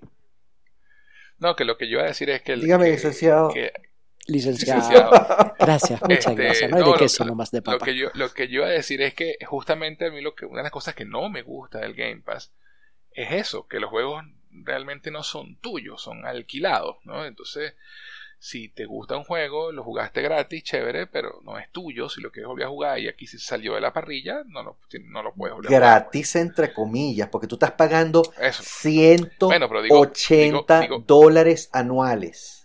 ¿Ok? Claro, y aquí donde te voy, yo te voy a dar. sentido- Ajá. Digo gratis en el sentido de que estás pagando un monto mensual por toda la parrilla de juegos. Entonces, bueno, ok. eh, tú no te gastas, te- si tú te compras un, dos juegos al mes, te gastas más de 180 dólares al año. A eso me refiero con gratis. Este, pero el, lo- eso nunca me gustó, pues que los juegos no son tuyos, ¿no? Sino que los tienes ahí alquilados. Exacto, me- son me- alquilados. Me, gust- me Entonces- gusta la idea de que el juego sea mío. a menos que tú juegues toda esa vaina todos los días y le saques la mierda, no diluyes ese gasto. Y esa es una de las discusiones que Sí. yo tuve con Rodrigo en, en Bene Gamers, donde no, pero yo jugué esto y lo otro. Cuando tú le sacas la cuenta, sí, pero tú estás jugando juegos que son sub 20 dólares. Son juegos Claro. viejos, son juegos que ya están en el catálogo de las tiendas, que ya valen 19.95 para abajo. Entonces tú estás jugando puros juegos viejos, tú no estás, no los pongas a 60 dólares porque no cuestan 60 dólares. Sí, este, Todos esos juegos, ningún publicista tercero ha puesto sus juegos de 60 dólares día uno ahí. Entonces dicen, no, pero mira, ahorita acaba de salir eh, y EA puso a, a, a Jedi, Na- a- Jedi Fallen Order, ya, después de un año, cuando el juego vale 20 dólares. No, pero también puso Exacto. Star Wars Squadron, que salió en septiembre. Ok, seis meses después, un juego que costaba 40 nuevo y ya vale 20 también. El resumen es que los publicistas lo ponen cuando ya el juego se secó en el, mu- en el momento del IP, de las, del, del, del rush de las ventas iniciales, y ya pasa a ser un juego de catálogo para los que lo compran ocasional después, que es cuando el juego baja a su denominación común y corriente de 20 dólares. Y puede bajar aún más cuando hacen flash sales, que puede bajar a 15, Eso. 12, 9, 7, dependiendo de qué tan viejo sea. Mira, Pablo, ¿qué es lo que ibas, qué es lo que ibas a decir tú? coño, que, Que nos interrumpimos ahí. No, que precisamente que, que es muy propio del modelo de negocio Netflix, que vino a cambiar el mundo y ahorita todo el mundo quiere ese modelo, en donde literalmente por una cuota muy pequeña mensual, entre comillas el muy pequeña mensual, coño, tienes acceso a muchísimo, pero no eres dueño de nada. O sea, nada de eso es tuyo. Y en el momento en que pasan esas dos cosas, uno, no tienes internet. Dos, dejas de pagar la pequeña cuota, sencillamente te quedas por completo sin tu serie favorita, sin lo que tú quieras. Y entonces es la cuestión de, de, de ese cambio del formato físico, ¿no? Que antes uno, cuando era chamo, se preocupaba por, por, por hacerse de sus propias colecciones y de su formato físico. Y ahorita la cuestión es tener esa pequeña cuota mensual, pero a la larga nada te queda. Y, Sí. Y, y, y eso es lo que está poniendo Game Pass. La diferencia, o sea, prácticamente, o sea, la diferencia es que vas a pagar lo mismo porque son juegos sub-20, si te esperas seis meses, diez meses, un año para jugarlo, coño, pero entre comillas te queda a ti descargado, pues. Por lo menos eso es lo que, lo que se está planteando con los juegos descargables que tú compras en la Play Store, que son tuyos, Claro. no el Game Pass. Exacto. Sí, sí, por supuesto, por supuesto. Pero entonces tú te pones a ver, esa gente dice, no, pero mira los juegos que me da PlayStation Plus gratis, entre comillas, porque tú estás pagando 60 dólares anuales por eso.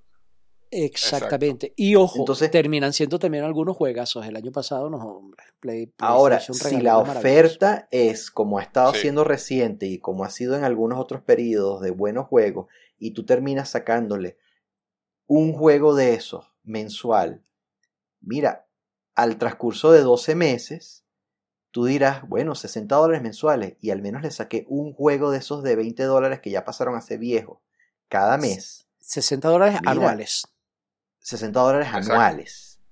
Pero si yo le saqué un juego mensual que debería costar no más de 20 porque ya es viejo, en esa tienda, un juego, coño, cuando te pones a ver, son 240 dólares. ¿Sí o no? Exacto. Que Porque un juego de 20 dólares viejo, todo el sentido. uno al mes, son 240 Sí. dólares. Por esos 60, wow, es Claro. una buena. Y, Y, ese juego y, de vez en, cu- y de vez en cuando el Pli- PS, PS Plus te pone un, un Final Fantasy VII. por eso, ha, ha puesto cosas maravillosas, sí. Apar- aparte de esos de 12 juegos, puedo tener tres golpes buenos, así como este. Y qué buena noticia, que si esos juegos, si yo me quedo sin internet mientras yo puedo seguir jugando esos juegos si son offline. Y si yo, mientras yo mantenga, a- a- no importa que esos juegos los retiren cada mes, si yo los agrego a mi librería, ahí van a estar hasta que yo los quiera bajar. Así es. Aparte de que si yo sigo pagando mi plus, yo los sigo teniendo. Exacto. Entonces, s- la, el- el- el- la- la- lo que se diluye en cuanto a la, la- la inversión termina siendo homeopática. ¿Se entiende? Es verdad. Es verdad. Es verdad. ¿Sí o no? Homeopática, con Sí, su sí. madre, qué bueno. Entonces, fíjate tú, tú tienes un modelo que se llama Ga- Game Pass, que está en un plan donde ellos están comprándote a ti y comprando al desarrollador, pero eh, la gente siempre quiere eh, decir, no, pero Microsoft es, multitri- es una compañía trillonaria. Ellos están, ah, ok, pero ¿en qué mundo subsidiar es negocio? Mira, ¿qué mejor ejemplo te puedo dar ya con lo del socialismo? El ejemplo de en Venezuela, de que la gasolina fue subsidiada por décadas, porque Venezuela tenía gasolina gratis porque era el productor más, uno de los cinco productores más grandes de la OPEP. Entonces, si eso es cierto, ¿por qué estamos viviendo esta situación ahorita donde no hay refinería, no hay producción, se está importando y hay escasez de gasolina? En un país petrolero. Esa consecuencia Así no es. es por ese subsidio, porque si no se hubiese subsidiado esa gasolina, si se hubiese vendido a precios internacionales, ese dinero se retribuye a los gastos de PDVSA, ese dinero se retribuye a, a reinvertir en mejores y, más grandes refinerías o modernizarlas y no estuviésemos pasando por este problema. Aparte Pero de una soberanía de producción local, ¿verdad? Es lo mismo, o sea que ya estamos viendo de que el, eh, eh, eso no, ese subsidio a la gasolina no fue infinito. Va a ser infinito también, eh, ¿tú crees que va a ser infinito eh, que Microsoft siga subsidiando una empresa a pérdida? Para que Pero pueda seguir complaciendo a los desarrolladores. Ni de vaina. Porque ellos esperan retri- re- retribuir, y eso lo dice el artículo, a largo plazo la esperanza de superar los 100, 150 millones. millones. de suscriptores. Y recuerden que una entrevista que se le hizo hace dos años al presidente de Netflix dijo que ellos estaban esperando llegar a los 150 para empezar a estar tablas. Empezar a estar tablas.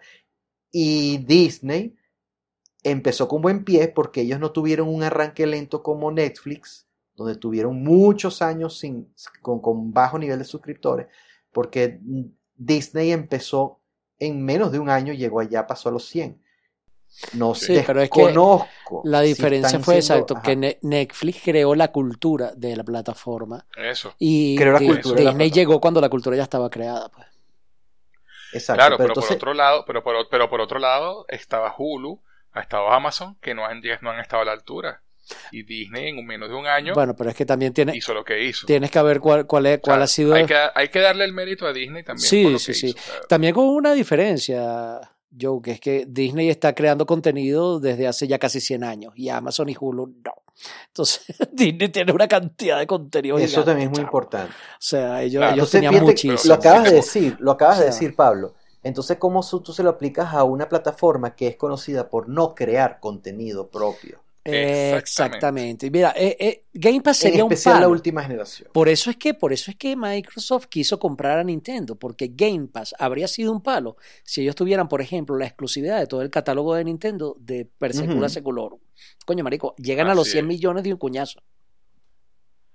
Me Exacto. encanta que Nintendo, se, le- que Nintendo se les haya reído en la cara. Ahora ellos quieren hacerlo forzado comprando eh, eh, a, a sobreprecio des- eh, eh, conglomerados y desarrolladores y publicistas, como lo que hicieron con, con Bethesda, que Bethesda eh, en- en- ni en el coño de la madre cuesta 7.5 billones de dólares, cuando con esa cantidad de dinero Disney compró Lucasfilm y Marvel. Marico, totalmente. Eso. O sea, ¿cómo vas a comparar a Bethesda con Lucasfilm y con Marvel? Sí. O sea, coño. Recuerdan que el año No, y- pasado y hay- Warner Brothers estuvo tratando de vender su división de videojuegos y no lo logró porque no pudo conseguir ven- comprador y toda la prensa gamer dijo que estaban súper ultra sobrevaluados porque estaban pidiendo 4 billones de dólares y decían que eso no valía ni un ni 1.5, cuando mucho 2, sobre todo porque ellos estaban incluyendo todos sus estudios pero no los IP de Warner, o sea, O los sea, IP de DC. Comics. Te Exactamente. estaban o sea, da- y ojo, y que te estaban dando, el, IP de Batman es otra peo, marico, pero pues, lo que Te está estaban dando- Potter. ojo, Exacto. te estaban dando franquicias bombas, te estaban dando Harry Potter, te estaban dando Mortal Kombat, te estaban dando El señor, de todo los- lo- el señor de los anillos. Señor de los Anillos, lo te estaban dando también. Lego, pero no te estaban dando DC Comics.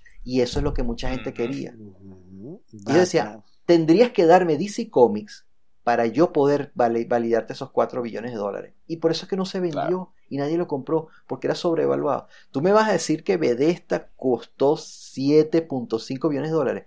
Nadie, ningún analista dice que eso- ni la mitad de eso los vale. ¿Y tú sabes quién compra sobrevalorado? El socialismo. Exacto. Entonces, ¿cómo tú Y tú, esperas? sabes, y, tú, y tú sabes quiénes son los que les gusta la golilla, los socialistas. Ay, qué chévere, todo regalado, porque eso es lo que dicen los que lo usan. Ay, sí, ustedes siguen comprando sus juegos, que yo juego todo lo que me dé la Entonces gana. aquí gratis. viene mi pregunta, y según lo que dice Jim Ryan, de que si aplicamos ese modelo, quebraría el- el- el- el- los estudios de Sony, o, o los estudios de Sony no pudieran seguir haciendo juegos que se tardan tanto y cuestan tanto para dar este nivel. Si Game Pass, si el modelo exacto de Game Pass de Microsoft se establece en todas las plataformas, Steam lo adopta, PlayStation lo adopta, ese es el futuro del gaming. Podríamos seguir teniendo juegos de calidad, de, de envergadura No. como Grand Theft Auto 5, como, como, no, Pero ni de No. vaina. De to- Ni de vaina. todo sería Shovel Knight. todo sería, todos serían juegos pequeños, juegos doble A, Sí. Juegos de cierta Sí. calidad, pero no de, no de, no de tan alto nivel. o, o, o juegos copy-paste como FIFA y ese tipo de Exacto. franquicias. ¿Pudiéramos Eh, tener un Call of Duty de ese nivel cada año? No. Eh, igua- siempre, ¿Tres estudios haciendo sería- cada uno un Call of Duty? No. se- sería igualito el Call of Duty al del año anterior. La misma vaina. Mira, cámbiale el skin. Ya. Exacto. Porque no es sostenible. Sí, sí. Cada Call of Duty Ojo. cuesta ciento y pico millones de dólares anual. Shovel Knight ¿Cómo es un recuperas juegazo, eso? Pero es un Ah, juego no, por independiente. Entonces vamos a tener No, un pre- el, el Game Pass lo que haría es convertir todas estas plataformas en unas especies de iOS, Android, donde vamos a hacer puros juegos baratos y de po- microtransacciones. para que puedan dar dividendos. O, o convertir, eso es como que si el modelo del free to play se estableciera este, Exacto, como acá- único. Como único. Sí, aquí tienen el juego gratis, eh, siempre va a ser gratis, free to play, pero aquí tienes. Todo lo que hagas en ese juego lo tienes que pagar. No, eso no. eh, na- ¿Quién quiere eso? Eso es horrible. Es horrible. Ahora, la pregunta entonces es, ¿cuál es esa respuesta contundente al Game Pass, al Game Pass que está preparando Sony? Eso no lo sabemos y hasta ahora nada, na- todo lo que se, lo que hay son elucubra- elucubraciones, eh, Elucubraciones. eh, conjeturas, paja, bullshit, rumores. Pero va a ser, inter- va a ser nadie- interesante. Sí, va a ser sabe. interesante. Pero si algo estoy quiere- seguro, no va a ser contar. igual. no va a ser Ah, no, igual claro. al modelo de Microsoft porque no es, no es sostenible. Y aquí viene el modelo que les voy a proponer para que vean que Game Pass no es, no funciona y es una estafa. Es una estafa, eh, rotunda estafa. Recuerda que el modelo como está ahorita, ellos no, no han podido seducir a ningún publicista de que ponga sus juegos AAA día 1 ahí. Día, día uno. Todos son juegos cuando ya se secan en las tiendas, que ya cuesta 20 dólares, que ya el ritmo de venta bajó, que aceptan ese cheque sobrevaluado para dárselos unos meses. Y ya sabemos lo grave de qué pasa cuando lo retiran, ¿no? Ujú. ¿Ok? Recuerda que es alquilado. Y recordemos de alguna forma que hasta PlayStation Plus es alquilado. ¿Sí o no? Pues sí. Sí. Porque el juego Sí, sí. tampoco es tuyo. Ojo, hay un detalle interesante de Play Plus y creo que vale la pena mencionarlo, que es que a veces hay ofertas exclusivas para miembros de Play Plus.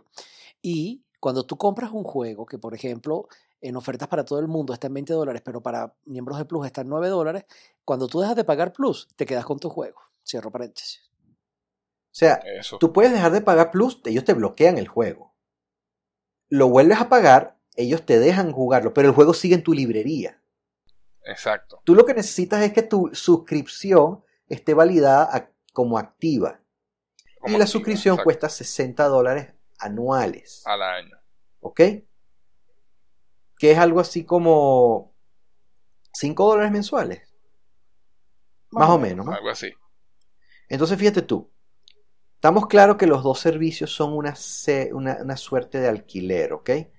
Uno cuesta Correcto. 15 dólares mensuales y el otro cuesta 5. Uno cuesta, o sea, uno cuesta 60 dólares anuales y el otro cuesta 180 dólares anuales. ¿Qué pasa? Eh, si tú dejas de pagarlo, te bloquean los juegos. Si tú los vuelves a pagar, te los desbloquean. Pero lo que tú acumulas en PlayStation es permanente. No Correcto. puedes acumular en, en- en Game Pass porque eh, depende de lo que la parrilla rotativa te da. Porque si bien Game Pass no es, at- es atractivo para el nuevo jugador, y esto hay que admitirlo, el nuevo que llega y se compra una consola y no tiene una consola en su vida, al comprar Game Pass, tiene 100 juegos. No importa si son viejos, de consolas viejas, pero son juegos que él nunca ha jugado. Y tiene una carta, un menú con 100 juegos.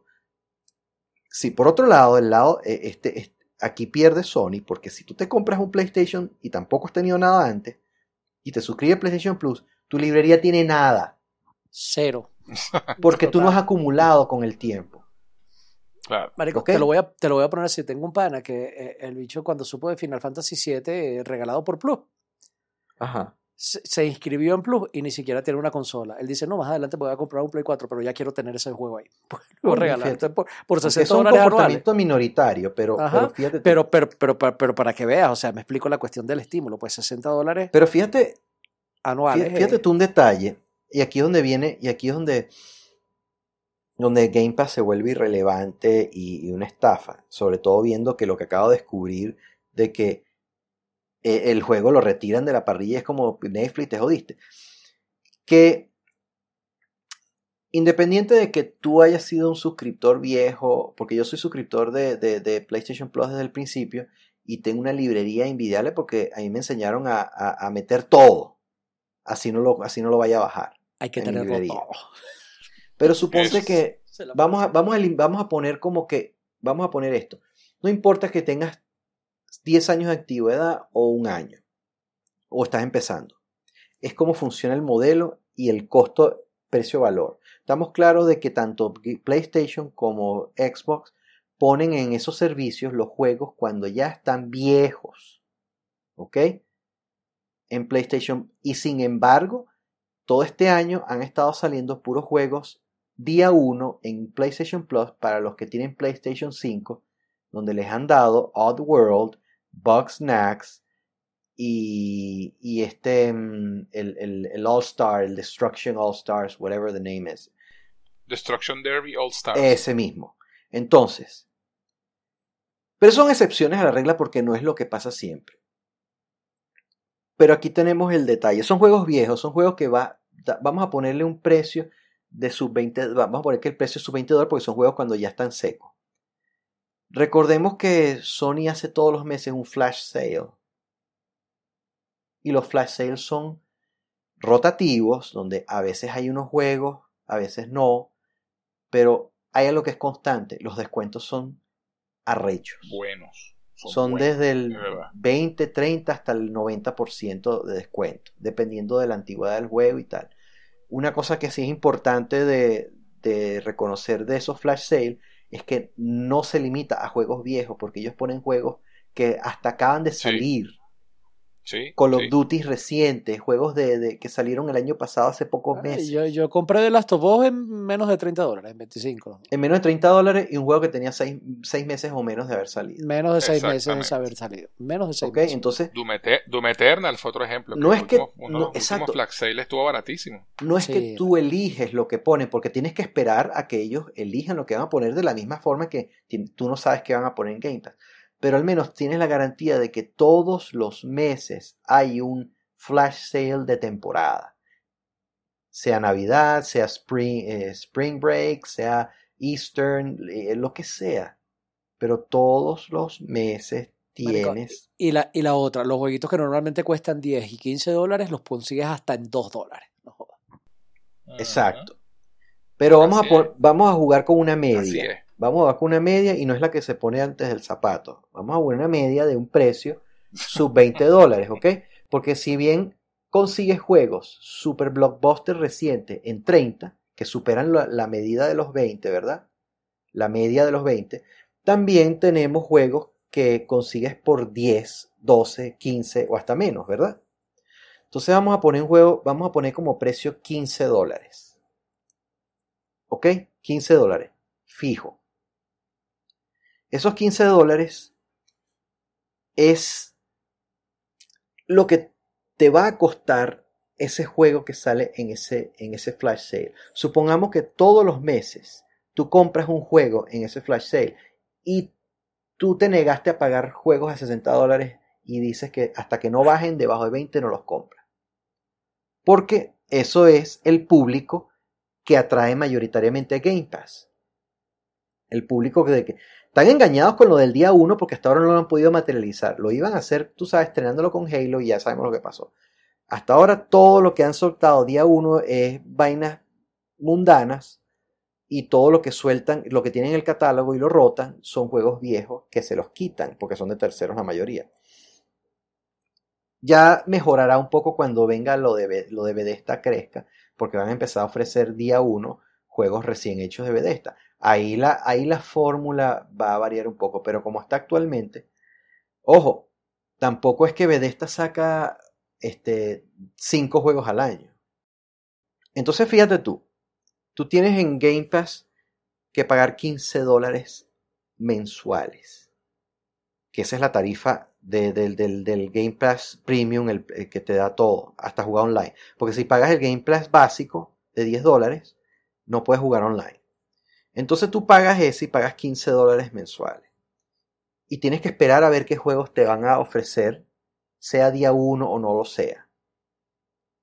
Quizás hasta los de Bethesda si llegan a, a día 1, ok, le voy a sacar el jugo porque van a costar 60 dólares, pero yo los voy a tener pagando 15. Pero el juego no es tuyo, ¿ok? Entonces cuando tú terminas al año, tú pagaste 180 dólares y tú tienes que jugar al menos un triple A mensual, así sea viejo, como para decir, coño, jugué un triple A mensual con la falta de tiempo que tengo, pero me comprometí a jugar uno mensual para, para por lo menos decir que gasté 15 dólares en cada juego. Y los Claro. terminé. Porque muchas estadísticas han dicho de que mucha gente, como, el, como es gratis el Game Pass, entre comillas, tienes abi- abierto todos esos juegos, se ponen a probar todos los juegos, casi que un nivel y se salen y van y buscan el otro y se salen y van y ven el otro hasta que ven algo. Ah, ok.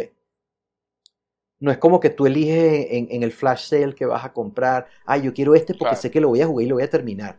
Yo voy a comprar Claro. Doom Eternal barato, yo voy a comprar este barato. ok. Entonces, si tú, si tú terminaste tu año de Game Pass y jugaste un juego mensual y los terminaste, te- se puede decir que gaste- cada juego te costó 15 dólares, como media, ¿no? Ujú. Correcto. y porque gastaste 180 dólares. Si tú en lugar, pero ya sabes que esos juegos salieron de cartelera, salieron de la parrilla, ya no los tienes ni los puedes rejugar, los quitaron, este, y no son tuyos a la larga, al final. Si esos 180 dólares, por el contrario, los inviertes en, en, en PlayStation y ni siquiera te suscribes a Ah, Plus, solo los gastas en flash sales y compras un juego, volvemos otra vez a la media. Hay unos juegos que a veces te cuestan 30 porque son muy recientes, hay unos juegos que a veces te cuestan 10 porque son más viejos. Vamos a redondearlo en la mitad, una media de 15, que coincidencial, por coincidencia, es la misma cuota mensual que te va a costar Game Pass. Entonces tú todos los meses vas a esperar qué te ofrece la parrilla del flash sale para comprar. Esos juegos, cuando termine el año, vas a gastar lo mismo que gastaste en Game Pass, pero los juegos son tuyos. Ni siquiera están atados a un plus Y te quedan para Exacto. siempre. y te quedan para siempre. Así es. Y te costó lo mismo. Y no tienes que terminar los SMS cagados de que vayan a Exacto, cagado. Entonces, dime tú si con esto no terminas de derrumbar la, teo- la- la teoría del Game Pass. No, podri- no podrías hacer lo que estoy haciendo yo de jugar tres RPG al mismo tiempo. Ajá. Indeed. No, Y yo lo sé por, tú sabes por qué yo lo sé, porque yo todos los años reúno 120, 140, a veces 160 en mi wallet para esperar el Black Friday y hago mercado. Y compro juegos recientes, y compro juegos viejos, y compro paquetes y vainas. Y termino teniendo un coñazo de juego y los juego cuando me da la gana. Por eso tengo un backlog tan arrecho y tan grande. Acabas Entonces- de escribirnos a nosotros también. Y Entonces, Eso, ¿qué? eso. dime Black, tú qué Black es eso. Friday y las ofertas también de principio Fíjate que yo no te dije, yo no te dije que tú agarras esos 180 dólares y los gastaste en el plus 60 en el plus, te No. sobraron 120 y si lo haces así también puede ser, gasta esos Y 160 sales ganando y también. sales ganando porque, Igualito, ok, yo voy a gastar estos 180 dólares, voy a gastar 60, que es un tercio, en el plus, que me va a dar todavía 12, a- 12 meses de, de- de- de- de- de ofertas de juego. Y encima tengo Ujú. 120 dólares para gastar en flash sales, que van a ser míos. Eso. Y aún los que me da el plus, los puedo tener en mi librería para siempre mientras siga pagando. Para, por donde lo cortes, el Game Pass es una estafa. ¿Sí o no? Punto. Punto. Period. Es socialismo. Esa ha sido la gran conclusión. Eso.